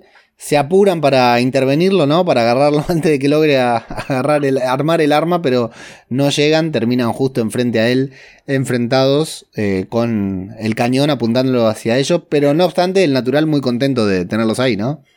Claro, ah, vinieron, le dice, y está con el arma así como, si te movés te fajo, pero está, está contento de que fueron a visitarlo. Sí. Pedazo de psicópata. Así que bueno, Es hermoso.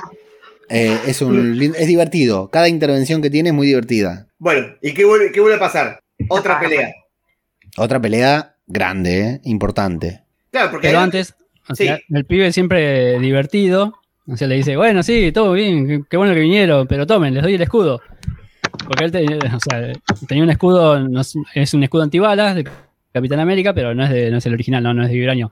Y le dice, No, ¿para qué queremos esto? Y para, claro, para, la- para, para, ¿cómo es? Para poder repeler las balas.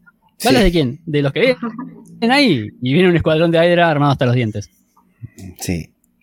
Le tiran con todo. eh, le pregunta a Sam, ¿sigue buscando a Sally? Recordemos que Sam estaba buscando a Sally, a esta chica. Y bueno, logran hacerse con ellos, ¿no? En, en otra violenta pelea que también me parece que está muy linda. Lo lindo acá es que tanto Falcon como Bucky pelean vestido del Capitán América, lo cual le da un super plus. Capitán América barbudo, me encanta. Me encanta este Capitán Sí. América. Cerca, por, en Carpoleo. me parece genial. Y eh, cuando termina la pelea, logran llevarse a un aspirante de Hydra a la, a la enfermería. Vuelven a negociar entre Sam, entre Bucky, el tema de que Bucky lo quiere liquidar al natural, ¿verdad? Sí, pero el pibe les queda con una sorpresa. Sí. Le dice, esto fue bárbaro y cae vestido de Capitán América también. Sí, dice, mire, ¿le gusta el traje? Lo hice yo, dice. es buenísimo. es buenísimo. Y las miradas entre ellos dos son Es una, geniales. es una ¿eh? mezcla de Capitán América y, y Kick-Ass. Sí, es verdad. La- Sí, sí, es verdad. Las miradas entre Falcon y Bucky son geniales. A mí me encanta eh, la reflexión Sí, que tiene el chico en un momento cuando ellos lo están tratando de convencer de que seguir a Aira es malo, que él no puede representar a Capitán, porque él es muy fanático de Capitán Claro. América, y él dice que quiere ser como Steve Rogers, y le dice, pero no, no estás siguiendo los pasos de Steve Rogers, estás asesinando gente. Y él le dice que los mayores villanos del mundo no tienen superpoderes o tecnología avanzada, señor Wilson, le dice. Llevan corbatas feas Sí. y ven programas de talento en la televisión y te, vuelven en- te envuelven en burocracia y papeleo. Ellos son los malos y la nueva Aira terminará con todo eso. A mí me encanta, me encanta esa conclusión que saca. Es que es, Es un, muy buena un Es típico. muy buena, Y tiene razón. Un típico discurso, claro, del que nadie podría decir que no, ¿verdad? Bueno, eh, a mí lo que me gusta mucho también de este número es cuando le dice, ¿y tus padres eh, tuvieron que ver con esto? Sí, mi papá está obsesionado con Capitán América. Se podrían haber con otro, como Hawkeye, dice, pero bueno, no. ¿Se imaginan toda esta escena Mamá. si los padres fueran fanáticos de Hawkeye? O sea, sería más bizarro todavía, porque estaría vestido el pibito todo Todo de violeta. violeta. Claro. Bueno, No, se y aparte, ¿cómo a- hubiera salido? Porque si, si queriendo ser Capitán América sale así, imagínate queriendo ser como Hawkeye, que Hawkeye en los cómics, no- o sea, ni parecido al MSU, es un cabeza de termo, pero Sí, total. de los peores. Sí. Se llevan a uno de Hydra que se dan cuenta que todavía puede hablar, que le quedaron la, la mandíbula sana, y se lo llevan para interrogarlo, pero no le sacan mucha información. Pero bueno, ahí en esta conversación que tienen sobre los verdaderos villanos, dicen, bueno, pasa que la nueva Hydra no, no va a ser eh, de asesinos ni de terroristas. La nueva Hydra va a ser una organización que va a cambiar el mundo. Y la va a dirigir Verónica, eh, ¿cómo es el apellido? Aiden, Verónica Hayden, Hayden. claro. Y ahí descubren que eh, Verónica, la que estaba buscando, perdón, la que supuestamente secuestró eh, el El natural, en realidad es la jefa de él. la que había tramado todo. La jefa de Bucky, la que lo mandaba a cumplir las misiones, a limpiar a determinadas personas a través de esa empresa fantasma, que no era presenta- pre- empresa, ¿no? era una organización fantasma, a quien fueron a ver que vomitó porque se escandalizó de que habían muerto tantas personas asesinadas por el natural, es la adversaria de yo pensé que era por la resaca. Es la adversaria de Semo para convertirse en Hydra Suprema, que es el, el principal plot twist de la. uno de los principales plot twists de esta saga, ¿no? De este volumen. Sí. Así termina el Una número terrible 3. manipulador. Nos vamos al número 4, en donde ya la vemos a Verónica Eden. Me gustó muchísimo esto de verla nerviosa, preocupada, angustiada, avisándole a la madre de que van a decir cosas feas de ella en televisión y de que son ciertas. Sí, y el traje de, de Hydra Suprema es buenísimo. Nunca, nunca vi un personaje de Hydra que tenga un traje púrpura. Eh, me gustó. Para A mí me hacerle. acordar a Harley de Quinn. Claro. Ah, es verdad, sí. Sí, al principio cuando va caminando tiene ese aire. Sí, me hizo acordar mucho a ella. Aparte está bastante piradita también. Así que bueno, corta la comunicación con su madre, eh, que está, la vemos hablando toda tierna, muy dulce ahí con, con su mamá, y termina, bueno, cortando y ordenando el despegue. Se van en avión hasta Arizona, en donde van a encontrar la base de Hydra. Y mientras tanto, eh, Bucky, eh, Sam y el Natural también van en un avión yendo a la misma base. Claro, van Y- todos hacia el mismo lugar. Claro, y en, el, en este número hay algo que me llamó mucho la atención en el momento que lo vi, no quería olvidar de recordarlo. Hay una cara de Sam que está espantosamente dibujada, que parece un mono con máscara. A ver si la encontramos. Lo que sí. que dice, el sí, Capitán. América no es invencible, le dice a, al Natural. Abajo, el, el último frame de una página. Sí, sí, sí, lo veo, lo veo. Acá lo tenemos. ¿Qué carajo, qué carajo le quisieron hacer con esa cara, no? Sí, salió mal en esa, ¿eh? No, no, no anduvo el dibujo. Lo que no dijimos es que en cierta forma acá el natural, ¿no? Al final de. eh, así. Los había cagado a palos en la primera, ¿no? Al principio. Después le dijo, cuando los vuelva a ver los voy a matar. En la segunda, cuando los ve, les da el escudo para que se defiendan de Hydra. Y empieza a jugar como en una doble fila que no le dice, bueno, estoy con ustedes, vamos a hacer cagar a Hydra. Pero tampoco los mata, ¿no? Los va guiando, los lleva y está como en una delgada línea eh, en la cual ellos no pueden terminar de confiar y el natural no se entrega completamente, ¿verdad? Tiene una confusión este pibe. Que está muy dubitativo. Es, aparte, es muy característico de los adolescentes. Vos le mostrás algo para que admiren y va a admirar eso y va a seguir eso. O sea, vos le mostrás otra cosa y va a seguir otra cosa y así. Claro. Eh, Yo hasta acá le, le pongo muchas fichas a Sam. No, eh, no, después vamos a decir cómo sigue, ¿no? Pero le pongo muchas fichas a Sam que lo puede recuperar. y insistamos con esto, ¿no? Bucky se lo quiere sacar de encima, lo sigue solamente porque es la única pista que tienen para seguir adelante. Y Sam lo quiere recuperar, claro. Sam lo quiere reconvertir, Eh, por decir de una manera. Claro, y lo mismo está tratando de hacer, fíjate que mm, con respecto a la chica Sally Mackenzie, que abandonó el grupo de, de veteranos, donde que Sam dirige, ese grupo de, ¿cómo que se llama? Terapéutico. Ah, terapéutico, ahí está. Entonces, cree que puede hacer lo mismo con este chico, y yo la verdad que le ponía, le, le pongo muchas fichas. Incluso Es que- lo, lo veo, lo veo entrenando con ellos dos. Es que Sam no pierde la esperanza, pero aparte todo el tiempo, o sea, él, él trata de recuperar todo el tiempo gente, o sea, está buscando a esta chica eh, Mackenzie, Pero también lo quiere recuperar natural y todo el tiempo lo está tratando de recuperar a Bucky, porque Bucky quiere matar a todo el mundo y Sam no quiere que mate a gente. Sí, sí, es verdad. ¿Qué le falta a este bromance entre Sam y Bucky? Un hijo. Está perfecto. Menos natural. Claro. Bien, bueno, y van intentando convencerle a lo largo de todo este viaje hasta Arizona, donde está la base de Hydra. Cuando llegan al lugar, eh, Sam, que es el único que tiene alas, va a salir primero. Eh, ¿Cuál es el plan? Falta que le diga a Bucky aquí, ¿no? Como en el Esta escena, trailer. sí, esta escena era de la Sí. serie, ¿eh? Sí, Esta escena del tráiler, sí. Sí, sí, mal. total, total. Pero lo están esperando afuera, afuera también unas, unos eh, personajes armados de Hydra. Y tenemos es el un. despegue que ordenó Mo- Verónica. Es el. Estos que están acá. Claro, Claro, fueron a buscar. para interceptarlos. Exacto. Y tenemos una escena también que me pareció genial, me encantó. Que se tienen que. Bucky tiene que saltar sin paracaídas. Sam tiene sus alas y van peleando en el aire. mm, No sé, a- me remite a, a muchas películas en que suceden este tipo de escenas, tanto el natural como Bucky, como Sam.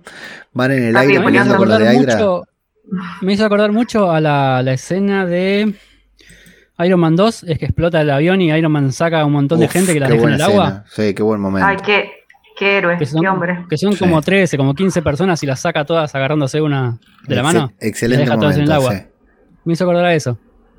Excelente momento. ¿Qué te pareció toda esta caída libre, pelea en caída libre, Gaby?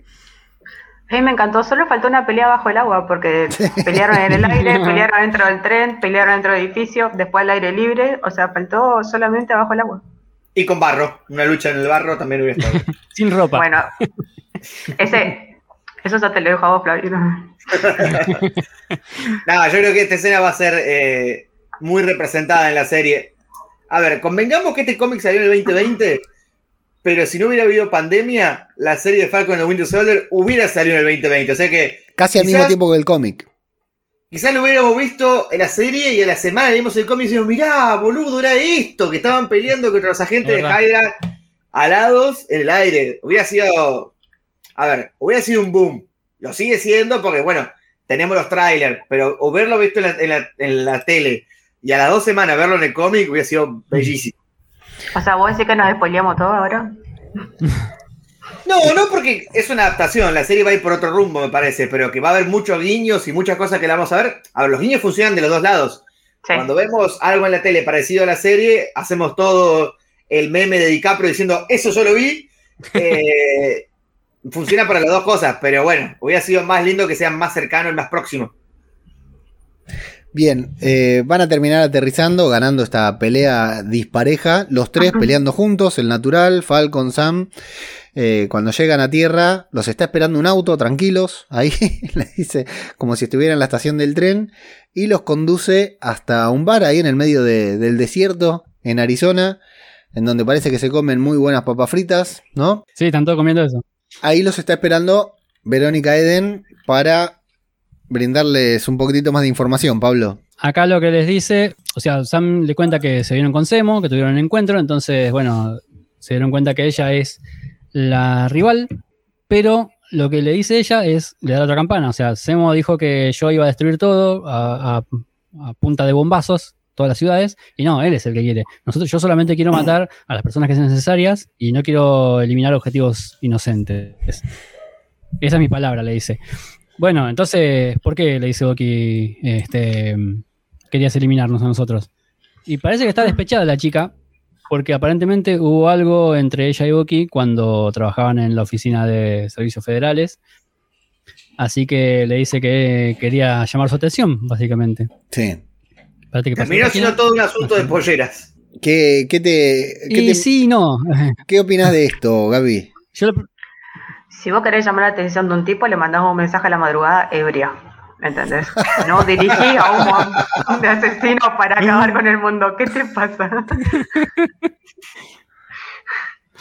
Digo yo, me parece. yo lo pri- Sí, no. No tuve esa suerte, pero bueno, no le creí mucho igual a esta chica. Bueno, entonces ahí Sam agarra y le dice, bueno, antes de que te lleguemos, quería saber si conoces a esta chica. Le muestra una foto de, de Sally.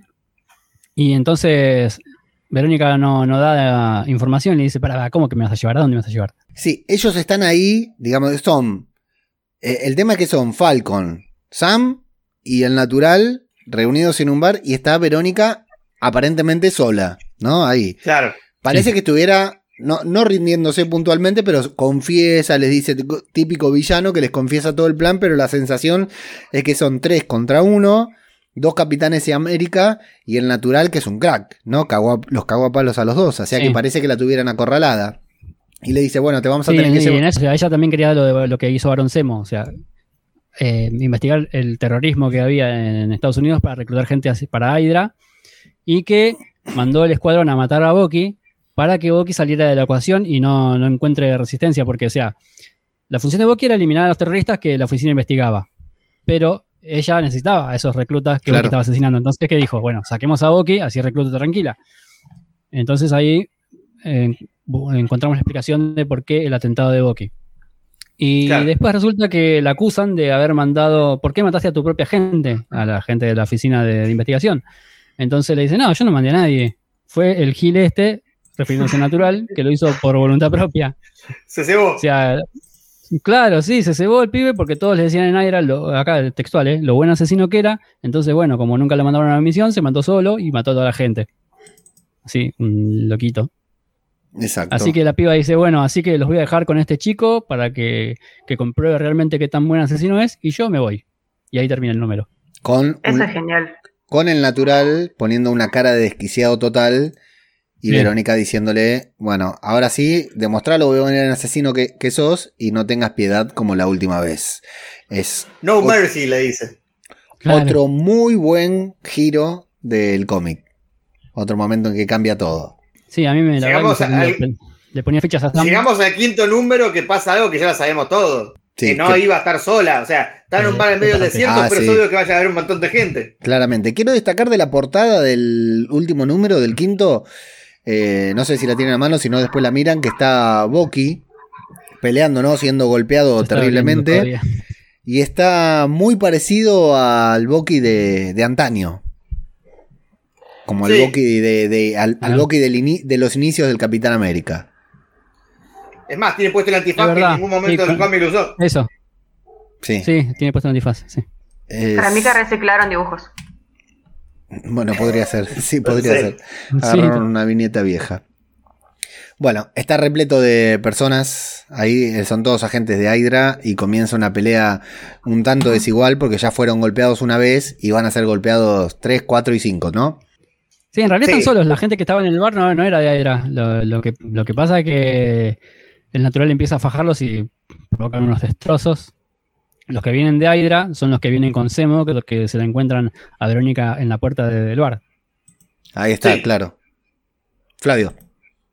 Sí, sí, eso de que mientras eh, el Natural lo está recontracagando a palo a Bucky y a Sam, Verónica se quiere ir caminando, pero no. Llega Semo con todo un escuadrón de Hydra a, decir, a, a, a plantarle cara, a decir, bueno, yo quiero ser el líder. Un Semo que teníamos como villano principal al principio, no por, por principal, sino porque están hablando de Semo, lo mencionan dos o tres veces, los vemos ahí, pero después aparece en el tren y al final de- del volumen también, nada más. No, Ah, Exactamente. Me encanta porque le dice, bueno, así que vos querés ser la Hydra Suprema. Sí, qué lindo, bueno, mátenla. Corta la bocha, dijo Semo. De movida. De movida. Bueno, adentro le terminan dando su primer paliza a, a Sam y a Bucky. No, al revés. Sam y Bucky al natural. y están Sí, en porque eso, se- sí, Porque se distrae que escuche los disparos. O sea, él escucha el disparo y dice, ah, qué bueno. Y se distrae un segundo y ahí es cuando aprovechan Bucky y Sam y lo cagan a palos a él. Sí. Y tenemos una terrible referencia a Star Wars, ¿Cómo ¿no? festejé acá? ¿Cómo festejé? Este, es terrible. Le dan la. ejecutan la orden 66, ¿verdad? Sí. Sí, genial, fue. Bueno, y pasa, algo que también es inesperado, ¿verdad, Pablito? Sí, bueno, eh, haciendo referencia a Star Wars, la Orden 66 es eh, básicamente eh, los clones, el ejército de la República, tiene implantado un microchip que al activar la Orden 66 tienen que eliminar a todos lo- los, Jedi rebeldes. Entonces, acá, ¿qué pasa? Verónica eh, ejecuta la Orden 66 y los de Hydra eh, empiezan a matar a todos los que son rebeldes y por lo tanto opositores a ella. Así que terminan muchos muertos y solamente quedan los que son de su bando. Parece me- la interna política en ciertos países. Total. Sí. O sea, había infiltrados dentro de los infiltrados. Eso es una cosa re loca. Quiero rescatar dos diálogos de esto. Uno que dice Semo, después de que dice lo de la Orden 66, dice, ¿orden qué? No, no entiendo. ¿Ustedes entienden algo? O sea, es más, parecía que estuviera rompiendo la cuarta pared e interpelando al que está leyendo. Decir, Sí. vos sos tan nerd para entender de qué está hablando esta Sí. piba. Y el, el otro diálogo que fue en la página anterior, antes de que lo caguen a palos, Sammy Bucky le dice, mira, vos sos muy bueno peleando, le dicen al natural. Sos natural, al fin y al cabo, te sale natural. Pero hay mucho más que ser un buen peleador para ser un Capitán América. Eh, y es, hay que ser, hay mucho más que saber luchar y lanzar el escudo. Pero vos sabrías cuál es la verdad de ser un Capitán América si en verdad conocerías a Steve. Onda, de Steve aprendimos todo lo bueno que representa ser el Capitán América y es lo que a vos te faltó para ser un, un Capitán América. Sos bueno luchando, sabés pelear todo, pero no, no tenés los valores inculcados. Que tenía que aprender algo natural. A que Claro. tenía que aprender Sí, sí. a perder. Exactamente. Y a volver a levantarse. Sí. Podría hacer esto, podría seguir haciendo esto todo el día. Claro, una onda de eso. Son una manga de intensos. Bueno, a mí me gusta mucho Semo diciendo Santo Dios, eh, Semo, ¿no? Nada más ni nada menos que Semo, que no sé de qué se puede horrorizar y en el momento en que todos los de Hydra empiezan a dispararse entre sí, dice, Santo Dios, estos están locos.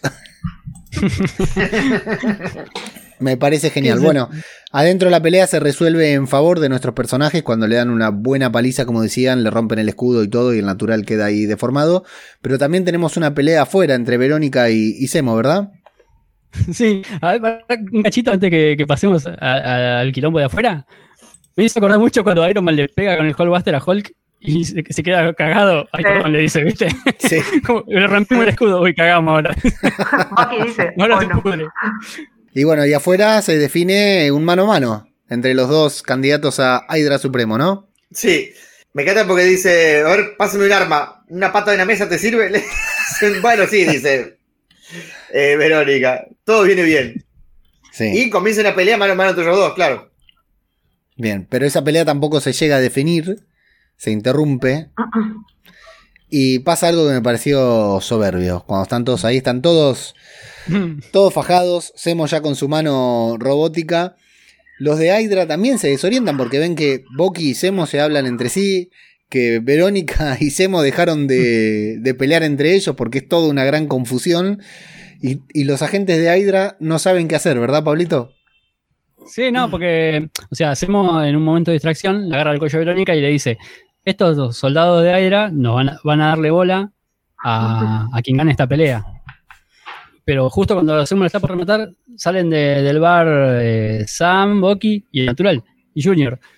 Así que se ponen a conversar ahí y me encantó esta parte, me encantó esta parte que dice, bueno, o sea, descartando a los soldados de Hydra, dice, tres de nosotros van a morir. ¿Se pusieron a contar? Ustedes, yo sí. para, empezar a hacer cruces, a ver quién queda vivo y quién no. A ver la, la viñeta que me gusta es la que le dice Bucky, linda mano, gracias. Me gusta lo que le he dicho igualmente, porque los dos tienen mano robótica. Claro. Es genial. Y bueno, finalmente se terminan poniendo de acuerdo entre Semo. Los agentes de Hydra no entienden nada. Y entre Semo, el natural, Verónica, Falcon y Boki le dan una paliza a todos los de Hydra porque claro, son los que menos convicciones tienen, son los que van al mejor postor. ¿No? Entonces son un arma de doble filo, le dan una paliza para deshacerse de ellos y quedan los adultos, por decir de una manera, y el natural para negociar. Hay una gente de Jaira que tiene barbita que me hace acordar a nuestro amigo Cabeza de Radio. Así que es un homenaje a él. Muy bien. Bueno, ¿y cómo se define todo, Flavio?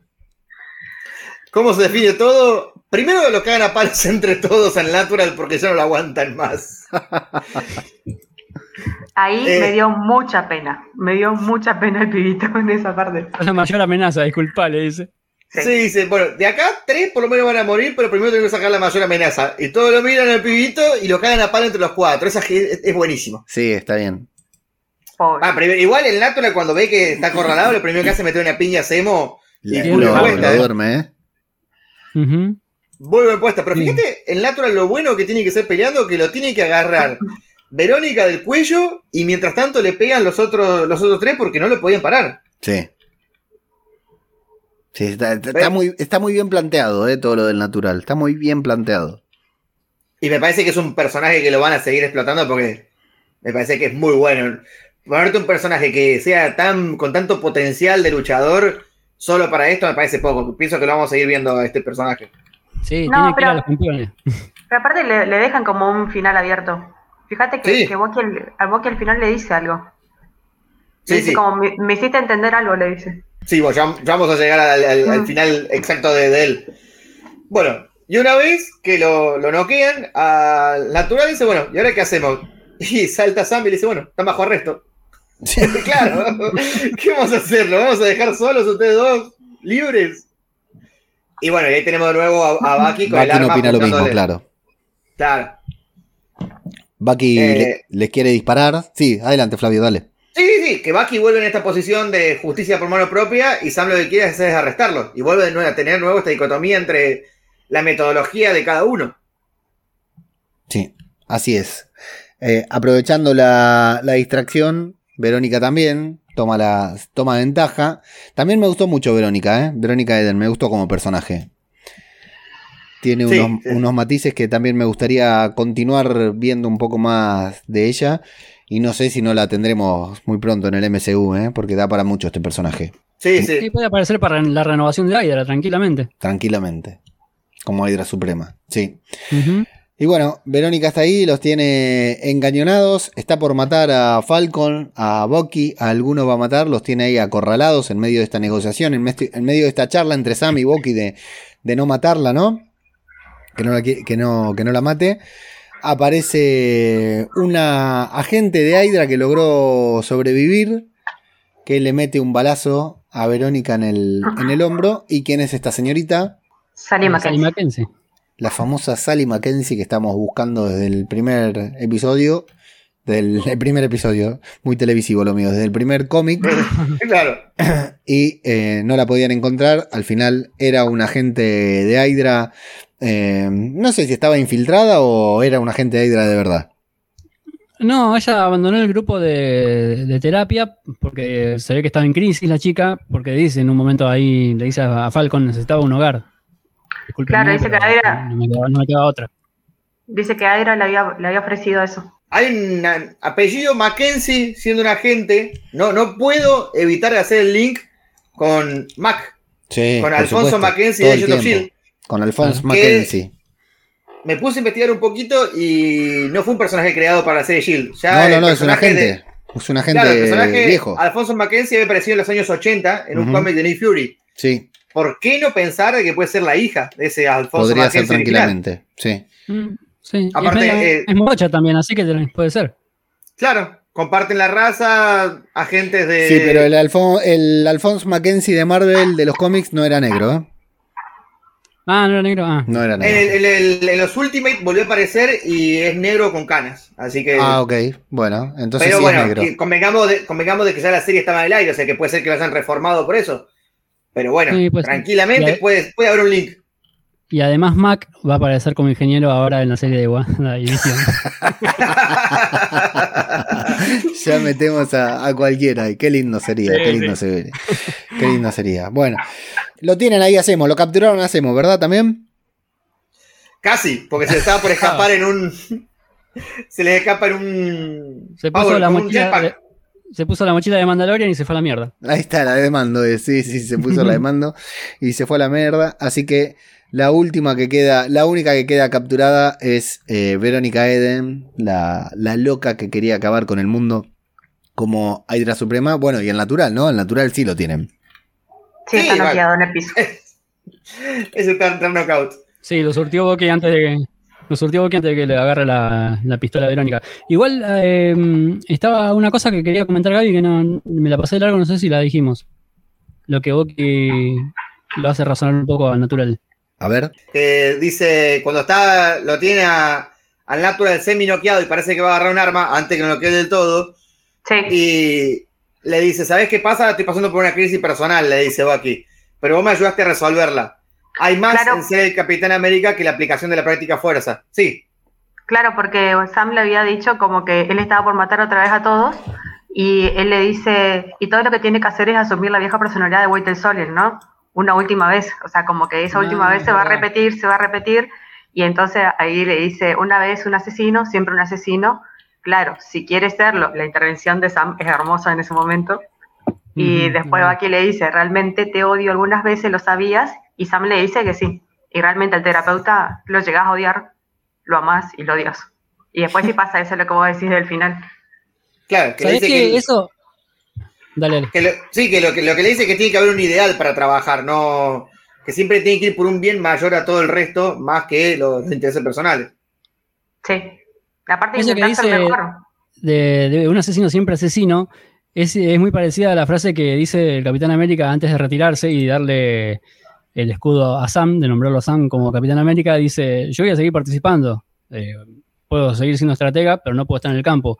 Por lo tanto, una vez Avenger, siempre Avenger, dice. Bien. Este cómic se trató todo el tiempo de, la- de la rehabilitación de, de Bucky.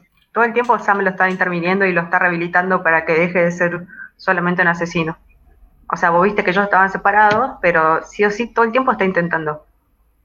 Así que me parece Bien. que la, la- la conclusión es esa, que deje de serlo. Y llegamos al epílogo, que están obviamente en dónde? En Harlem, Ujú. donde donde Sam tiene su grupo de autoayuda y bueno, entre varios de los, los, los compañeros del grupo se sumó ahora Bucky y volvió eh, esta chica Mackenzie y Bucky Y está con el gato. Y Alpina, exactamente. Y Alpina bueno, se llama la gata de Bucky. Y Sam termina dándole la presentación a Bucky y le dice, bueno, presentate. Claro, o sea, se ve claramente que Bucky había dejado terapia varias veces y que Sam intenta todo el tiempo que vuelva. Y ahora por decisión de Bucky al final vuelve. Pero él también, le- en un momento cuando eh, Sam no dejaba de buscar a Mackenzie, le dice, no todas las curas son iguales, o sea, porque él la buscaba y él decía, por ella se quiso ir, la solución de ella fue irse, o sea, fue convertirse en Hydra, que tenía que respetar eso. Y Sam no se va, por, es muy terco. Eso también tiene Capitán América, ¿eh? bastante terco. sí, sí, sí. sí. Eh, te digo que mm, me gustó más ahora la segunda vez que lo leí que la primera, ¿eh? Tiene un sentido un Sí, poco a más mí me pasó lo mismo con bastantes cómics. Me, me gustó el final, me gustó la conclusión, me gustó lo- los dos o tres giros que tuvo. Eh, no, es, no es un cómic de misterio, ¿no? Que tenga que dar giros así, pero siendo un cómic de acción con secuencias muy buenas, viñetas muy buenas de acción, muy sangrientas, muy explícitas. Eh, los giros de guion, la verdad que tuvo bastante buenos.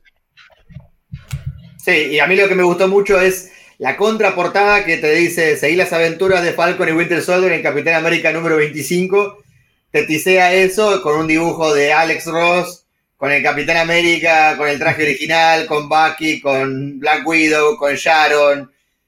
Claro, ¿cómo no vas a querer leerlo después de semejante dibujo que se mandaron acá? Y tiene muy buenos toques humorísticos, ¿eh? que a veces falla un poquitito el humor.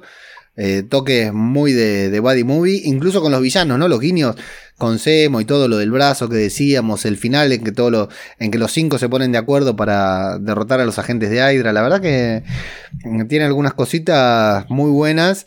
Y muy de cómic terrenal también, como decíamos, ¿no? De estos cómics que no hay superpoderes prácticamente. Eh, ninguno de los que está allí tiene superpoderes, solo son muy habilidosos o entrenaron bastante para hacerlo, ¿no? Claro. Y lo de la Orden 66 que es buenísimo. Lo de la Orden 66 es un golazo. Sí, el único que tiene superpoderes ahí es el natural, pero ya como dijo, le dijo Bucky en el, en el bar, o sea, no sirve solamente tener talento, tenés que laburar también. Exacto.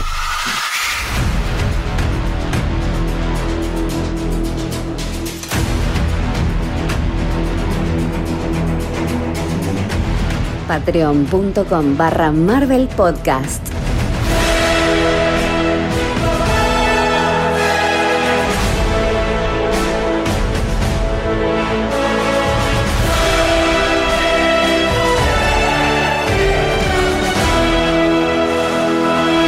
¿Qué crees de esto? ¿Qué- ¿O qué crees o qué te gustaría que podemos llegar a ver en la serie, eh, Pablo? Y puede, a mí me parece que puede haber de todo. Eh, la acción, sin duda, va a estar. Me gustaría ver un, un poquito más de, de investigación de la que hubo en el cómic, porque por cómo empezó, eh, por el cruce de datos, de bandos, quilombo dentro de Hydra, quilombo con asesinatos en una oficina federal. Eh, yo la verdad pensé que iba a haber más un policial que una, una de acción en este cómic. Eh, estaría bueno que, que todo eso lo, lo metan en la serie. Y después me gustaría que, que haya quilombo también dentro de Hydra, como lo plantea Semo, que va a estar en la serie. Y la chica esta, Verónica, que ojalá que esté en la serie porque eh, Hydra necesita un, un F5, digamos, una actualización. Si, va, si es que va a estar de nuevo, ¿no? Eh, yo creo que vamos a tener varias cosas. No vamos a tener la escena del tren, pero vamos a tener la escena de los camiones. Eh, el natural no va a estar porque no lo vimos, pero está la, la niña pelirroja esa que me parece que, que los va a fajar bastante. Pero aparte lo dice en el tráiler, ¿no? Dice, te, te... No quiero decir la palabra, pero te agarró a palos una niña. Se lo dice Sí, sí. a, Bucky. Es cierto, puede ser la naturala. Sí, ¿Mm? la naturales. Y después también me parece, me parece que sea interesante esto, porque nosotros asumimos que el villano va a ser Simo, como está acá, ¿no?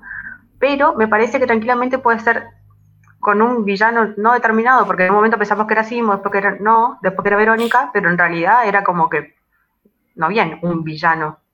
Eran dos peleándose nada más. Sí. Y me parece que puede ser también sobre la rehabilitación de, de Bucky. Así que Sam lo lleve a, porque Bucky dirá, o sea, hasta ahora Bucky no tuvo desarrollo de personaje. No tuvo nada. Entonces puede ser interesante que, Sam intente que, se rehabilite, que tenga una vida. Así que me parece que eso también vamos a tener. Sí, Bucky no tuvo desarrollo y cada vez menos, porque a medida que iban pasando las películas, cada, se lo veía cada vez menos participativo. Claro, interés romántico de Steve Rogers nomás. Sí. y ya desde chiquito que lo andaba espiando cuando se cambiaba. Que lo veo ahí en los vestuarios. Flavio. Eh, bueno, ya tenemos un par de cosas confirmadas que van a salir y un par de cosas que sospechamos. Eh, ¿Quieren que repasemos brevemente quiénes son los personajes que van a salir? Quiero. tenemos a Semo, que es el varón Semo, que bueno, ya conocimos su origen en el MCU, que él es un chico de Sokovia que por los atentados y por todo lo que pasó, decidió que el Capitán y Iron Man se pelearan y armó toda la tramoya de Civil War, ya lo conocimos su origen, pero en el cómic tiene un origen un poquito distinto, en realidad Helmut Semo, que es el personaje que aparece en MCU, es el segundo varón Semo, es el hijo de Henrik Semo, que convengamos era un nazi, era un era mano derecha de, de Cráneo Rojo. Y bueno, si bien dentro del, del Hydra del, del cómic había dos facciones, la, facción más, eh, ¿cómo decir? La facción que se guiaba más por la mitología y por la magia, que era la de Cráneo Rojo, estaba la facción que se guiaba más por la ciencia, estaba Arnim Sola, estaba Helmut Semo, pero dentro de todo eran líderes de Hydra, básicamente de los Hydra nazi de los 40. Y bueno, y Helmut Semo tuvo una época en la cual, tras la desaparición de los Vengadores, en, a ver, organiza un grupo de villanos que se llamaba eh, Los Maestros del Mal. Y eh, hay un evento del año 87, perdón, 90, sí, del 80, no, 93, que se llamaba eh, Actos de Venganza, en la cual un grupo de villanos ataca la mansión de los Avengers pero bueno, se pusieron de acuerdo. Dice, dice Rojo, bueno, si siempre que peleo en el Capitán América a mí me caga palos, yo peleo contra Iron Man y eh, Capitán América que pelee contra eh, el hombre redactivo, por decir. Se cruzaban los villanos, hicieron mierda la mansión de los Avengers. Si bien los, Avengers sobrevivieron, decidieron separarse. Cuando están separados, los ataca un ente espacial que se llama Oslag. es muy rápido, spoileando mucho, pero para un poco de qué trata y eh, ahí sí, mueren la mayoría de los Avengers, mueren los cuatro fantásticos y el universo 616 queda desprotegido, no hay más Avengers. Entonces Zemo aprovecha y junta de nuevo a estos maestros del mal y dice, bueno, ahora va a ser nuestro momento, vamos a hacernos pasar porque somos héroes, pero vamos a sacar provecho para nosotros. Y reformula, le cambia el nombre a varios de estos héroes y forma lo que se llama los Thunderbolts, que luego sí pasa a ser un grupo de héroes de villanos reformados, pero su primer origen era un grupo armado por Semo que se debe llamar Citizen B. Entonces, volviendo al MCU, tenemos que los Avengers están casi disueltos posteriormente. No sabemos qué quedó no sabemos cómo está. No me extrañaría de que vaya por ese lado lo que quiera armar Semo, de armar un grupo de supervillanos que se haga parecer a héroes. Él lo, dice en ese frame que lo vemos en el tráiler diciendo, los héroes no tienen derecho a existir. O sea, él quiere armar su, su propio grupo, me parece. Y bueno, ya conocimos a uno de los miembros de los Thunderbolts, que es eh, Thunderbolt Ross, que cuando es miembro de los Thunderbolts se hace llamar Rulk o Red Hulk. No sé si veremos a, este viejo convertido en, en, Hulk, pero bueno, ya lo conocemos. Y creo que va a ir por ese lado el, origen de Semo. Y si bien hay un par de actores que ya están confirmados dentro de la serie, pero todavía no, no tienen personaje asignado. Uno de ellos es Desmostian, que por su fisonomía así de medio asiático podría ser Fixer, uno de los miembros de los Thunderbolt. Y otra, una asiática también que se llama Miki Ishikawa, que podría ser Holt, que es uno de los personajes más nuevos de los Thunderbolts. es una experta luchadora y es una tecnópata otro de los miembros de los Thunderbolts que ya conocimos es Sabaki, que en una época también fue miembro de los Thunderbolts. Y podría ser el ingreso de Deadpool o la vuelta de Luke Cage. No sé. Estás exagerando, Flavio. Sí, déjame exagerar. Eh, déjame ir muy lejos. Pero bueno, estos fueron miembros de los Thunderbolts que ya aparecieron en, en el cine y que sabemos que va a estar en MSU. O sea que algo de esto puede haber. Tenemos referencia a otro personaje de que sabemos, no está en esta en este cómic que acabamos de leer, pero eh, sí pertenece a la mitología del Capitán América, aunque no sabemos el formato exacto en el que va a aparecer, ¿verdad? Sí, el Flag Smasher. El, Sí. el, de- el sin banderas, eh, decía en el cómic en español. Y no podía dejar de pensar en ese grupo de, de pop que. Que está sonando de pop, no sea, no, no insultes, por favor, sin bandera no es pop. Ahí está sonando en este momento. Quédate un momento así, no mires hacia mí, no podré aguantar si clavas tu mirada que me hiela el cuerpo, me ha pasado a... Ay, la estaba por cantar, qué bueno que lo pusiste. eh, Insoportable estaba mi sobrina con esa banda. Bueno, dúo era, ¿no? Bueno, este Flag Smasher es un tipo que se llama Karl Mortegut, hijo de un diplomático suizo, que eh, creo que si aparece como el Flag Smasher en personificado, va a estar relacionado con los eventos de Civil War, ya que el padre del Flag Smasher murió en un atentado cuando él estaba eh, en una conferencia de la paz. O sea que no me extrañaría que lo linkeen con la conferencia de la ONU, donde Tachaca. murió eh, Tachaca, sí. Así que bueno, en realidad el Flag Smasher era esto, un antinacionalista, un terrorista que lo que quería hacer es que desaparecieran todos los símbolos patrios y todas las nacionalidades y que es lo que buscaba era la paz mundial a través de que desaparezcan los países como tal, que sea una única humanidad. Ojo Eh, que todo es lo que una- plantea. Sí, Gaby.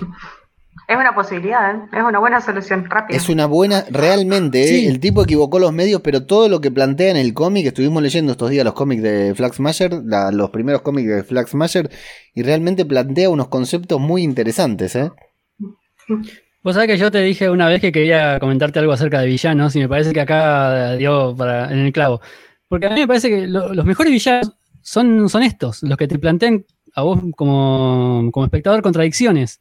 O sea, de, de este tipo, por ejemplo, con el que empatizás, de última con algunas cosas. Con, con Thanos, exactamente, el Thanos de Infinity War, con el tema de los Magneto. equilibrios. Sí, Mag- Magneto en algunas cosas también, hay que ver cómo lo desarrollan de nuevo, nuevamente acá.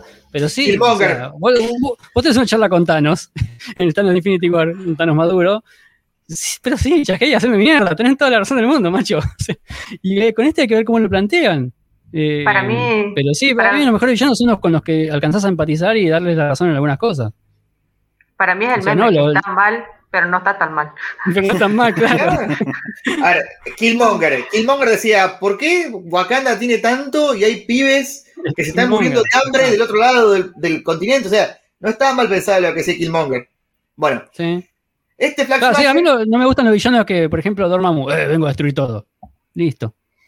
Yo, eh, en algunos, en algunos cómics, en alguna, en algunas películas animadas, Joker, eh, anarquía. No, sea, no me va mucho eso, la verdad no. Prefiero esos villanos que tienen algo más detrás y que eh, alcanzás a, alcanzan a interpelarte y decir y cuestionarte cosas. O sea, tienen razón hasta dónde. Está equivocado hasta dónde. Me gusta más eso. Sí, sí, sí, totalmente de acuerdo Pablito. Bueno, el Flag Smasher se, mm, enfrenta con el Capitán América, pierde de mente y se da cuenta que solo no podía eh, llevar a cabo su objetivo, entonces forma una agrupación que se llama Ultimatum, que es eh, ejército móvil totalmente integrado de liberación y subterráneo, porque en algún lugar tenía que meter la U de underground. Esa sigla que se mandaron. Sí, bueno, es, es re falopa la sigla, como todas las siglas de Marvel. El tema es que él empieza a juntar fondos para mantener esta organización y, bueno, la organización es bastante importante, lo pone en un aprieto bastante interesante el Capitán América, pero en algún momento descubre que eh, el, benefactor, el que estaba financiando este ultimátum, era Cráneo Rojo. Y que en realidad lo que quería hacer era generar una anarquía general para él renacer como líder de Hydra y tomar el poder. Entonces ya no le copa más la idea y los de Ultimatum deciden tratar de matar a Flag Smasher. Bueno, Flag Smasher tiene un accidente en la nieve, el Capitán América muy cariñosamente lo abraza en la nieve para darle calor, lo rescata y hace esto que eh, se perdone la vida mutuamente. Y bueno, Smasher termina termina capturado, pero bueno, lo que podemos llegar a ver en el MCU, mejor dicho, lo que vamos a ver, ya está confirmado que Flag Smasher va a aparecer, pero lo que no sabemos si va a ser un personaje como Flag Smasher o una agrupación de anarquistas en la cual la vimos a esta chica Erin Kellyman, la colorada que decía Gaby, colocándose una máscara con la mano pintada de Flag Smasher. Eh, no, no creo que parezca un personaje como Flag Smasher, sino que parece una agrupación como Flag Smasher con Claro. los mismos objetivos, calculo. Sabes que en los cómics yo no alcancé a, a leerlo todo, ¿no? Porque lo, lo- lo pude, los Flag Smasher lo, lo pude descargar y leer y lo terminé sobre la hora. Pero pude ver en internet que Flag Smasher tiene como dos o tres identidades. Hay que ver cuál presentan. Sí. Sí, sí, igual, a ver, la- la- el origen, la, esta de que se le muere un, el padre en un atentado en la ONU, creo que es la, la que más se puede linkear con el MCU. Sí, sí, es muy posible. Sí. Y Ultimatum va a estar seguro. Sí, y Ultimatum también va a aparecer porque ya está confirmado, hay escenas que se han filtrado de ejército con el logo de Ultimatum peleando contra otro personaje que vamos a conocer, que es el US Agent. Lo que sí, Ultimatum yo no sé si va a aparecer porque no sé si va a aparecer unido a Flag Smasher porque por lo que te muestran son como dos cosas muy distintas. Uno son Sí, un grupo de terroristas. lugares- y también parecen dos lugares completamente distintos, ¿no? Claro, por lo que se ve, lo que se puede dilucidar y lo que se ve en las filtraciones de Ultimatum es que va a ser un ejército eh, de mercenarios independiente y contratado por alguien. Eso es lo que, lo que se puede llegar a ver. Y bueno, y dijimos que lo vimos peleando contra el US Agent, que es el otro gran personaje que me parece que se va a presentar ahora y que va a ser Alto el. pelotudo US Agent. No te lo permito. Sí, en realidad sí, pero eh, me parece que va a ser el gran conflicto de, de Falcon en The Winter Soldier. El US Agent es un, una persona que a través de eh, meterse unas drogas que le daba a alguien que se llamaba un agente de poder, vengamos al principio, se llama John Walker, un ex miembro del ejército eh, que perdió a su hermano en la guerra de Vietnam, aunque él nunca, nunca llegó a combatir, fue miembro del ejército. Al ser licenciado del ejército, conoce a este tipo que se llama agente de poder, les da unas pastillas a él y a su amigo que se llamaba Lemar, que era un afroamericano eh, también De miembro del ejército, seguramente Muy de parecido, muy parecido a, a Nuke, ¿no? Que toma píldoras y se vuelve loquito. Sí, sí, sí, parecido el origen, es verdad. Eh, bueno, luego de, de esto se hace un luchador eh, de, de pelea, no callejera, pero le peleas pagadas, hasta que un promotor lo, lo lleva a él, a Lemar y un par más, y le dicen, yo voy a hacer de vos un héroe nacional que se llama el Super Patriota, y todos tus compañeros van a ser los Buckys, en honor a Bucky. Bueno, los demás se van, queda solo Lemar, y este superpatriota empieza a aparecer en eventos públicos con un mensaje nacionalista ya rozando el odio al, a la xenofobia, ¿me entendés? Ya llegando a ese punto de América es lo mejor y lo demás es una mierda. Pero eh, al Capitán América no le copaba este, este sentimiento tan nacional violento. Entonces lo empieza a investigar y descubre que todos estos actos donde aparecía el superpatriota convirtiéndose en héroe eran todas farsas, eran todas cosas armadas. Y ahí podemos volver a, hablar de, de cuando descubren que muchos de los actos heroicos eran cosas para la- las cámaras y, y la pantalla.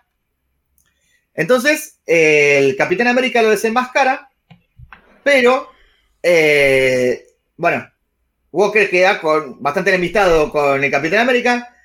Al mismo tiempo pasa que la Comisión de Actividades Superhumanas, un organismo que se crea dentro de Estados Unidos, descubre la verdadera identidad del Capitán América y primero lo quiere comprar con plata, le hace llegar un cheque diciendo, mira, este es un millón de dólares por tus servicios prestados durante dos años en el ejército.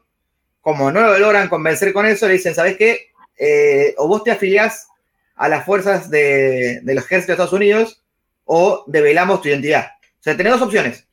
O trabajás para nosotros siendo Capitán América o entregás el escudo y el traje y no sos más el Capitán América. Entonces, el Capitán América entrega su, su traje, su, su escudo, renuncia a la personalidad de Capitán América y se hace llamar el Capitán. Esta es la segunda vez que se va el Capitán América de la identidad. La primera fue con el Watergate, para que tengan una idea. Y ahí se hace llamar Nómada. Bueno, haciéndose llamar el Capitán, se hace un traje rojo y negro, parecido al de Capitán América, con un escudo con similar, o sea, escudo circular, Me encanta ese traje, ¿eh? Sí. Y la personalidad de Capitán América tenía que dársela a alguien porque tenía que tener Capitán América y dice, che, ¿qué tal si buscamos a este tal superpatriota que tiene habilidades parecidas, que es un personaje público y lo convertimos a él en el nuevo Capitán América? Es rubiecito, así que puede. Sí, sí, sí. ¿Vos sabés eh, que con respecto a eso, la comisión esta que. ¿Cómo era? Comisión. de actividades superhumanas. Esa, esa- la comisión esa eh, tenía varios candidatos, tenía dos candidatos antes de, de darle el traje de Capitán América y el escudo a, a John Walker. Uno era Nick Fury, que lo descartaron porque era viejo, y el otro era Sam Wilson, que ya querían que sea Capitán América en esa época, pero lo descartaron porque para América, América no estaba preparada para tener un Capitán América negro. Muy Muy bien. bueno. Muy bien. Muy bien porque después lo tuvieron. Me parece muy bien. Bueno, y mm, lo eligen a... Ojo que, perdón, volviendo a lo que dijiste recién. Esto lo vamos a ver, ¿eh? Estoy seguro que esto de... No, a Estados Unidos no está preparado para tener un Capitán América negro. Esa frase se va a repetir. Estoy 100% seguro. Eh, y el, ayudante Lemar eh, adopta la identidad de Battlestar. Bueno, eh, volviendo a, la historia con, con Flag eh, organiza un atentado en la cual iban a hacer detonar una bomba que iba a destrozar todos los, los artefactos electrónicos del mundo, iba a hacer un pulso electromagnético muy poderoso que iba a destruir todo que la única forma que Ultimatum no lo hiciera es que se presentara el Capitán América y se presentó Walker. John Walker, como diciendo yo soy Capitán América. Pero bueno, lo recontracagan a palos, lo dejan casi congelado en la nieve y lo termina rescatando eh, Steve Rogers.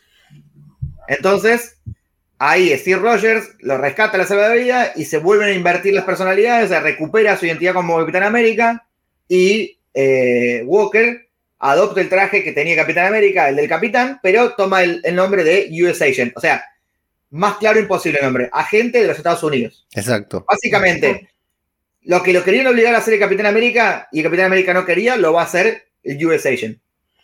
Y hay un especial énfasis en esta eterna discusión sobre la figura que está alrededor del Capitán América, que es por qué veneramos a un superhéroe con los colores norteamericanos, ¿no? Por lo menos acá en Latinoamérica es, es una conversación frecuente que pudo haber llegado en los medios de comunicación en algún momento. Eh, y, y esta reivindicación que siempre hacemos de que el Capitán América se llama Capitán América porque sí, de hecho se lo dice eh, Flag Smasher, le dice, ¿por qué si sos de todo, por qué te llamás Capitán América? ¿Por qué discriminas a los demás? Le, le echa en cara a. Igual- Es muy buena esa, ¿eh? ¿Por qué no te llamas Capitán Libertad? Le dice. Es muy buena, es muy Es buena. muy buena esa. Es muy buena. Y, Flax, y Capitán América le dice, bueno, sí, yo la verdad que no, no soy funcional a un gobierno o a, los, o a los valores de un gobierno, soy funcional a... Y los valores eran, los dijiste antes, no me acuerdo quién de los, tres, los- quién de los dos los dijo. Libertad, justicia e igualdad. Exacto. Es lo que defiende, lo que pregona el Capitán América, trasciende a los colores de los Estados Unidos, aunque la lleva puesto a todo lado como bien careta que es, ¿no?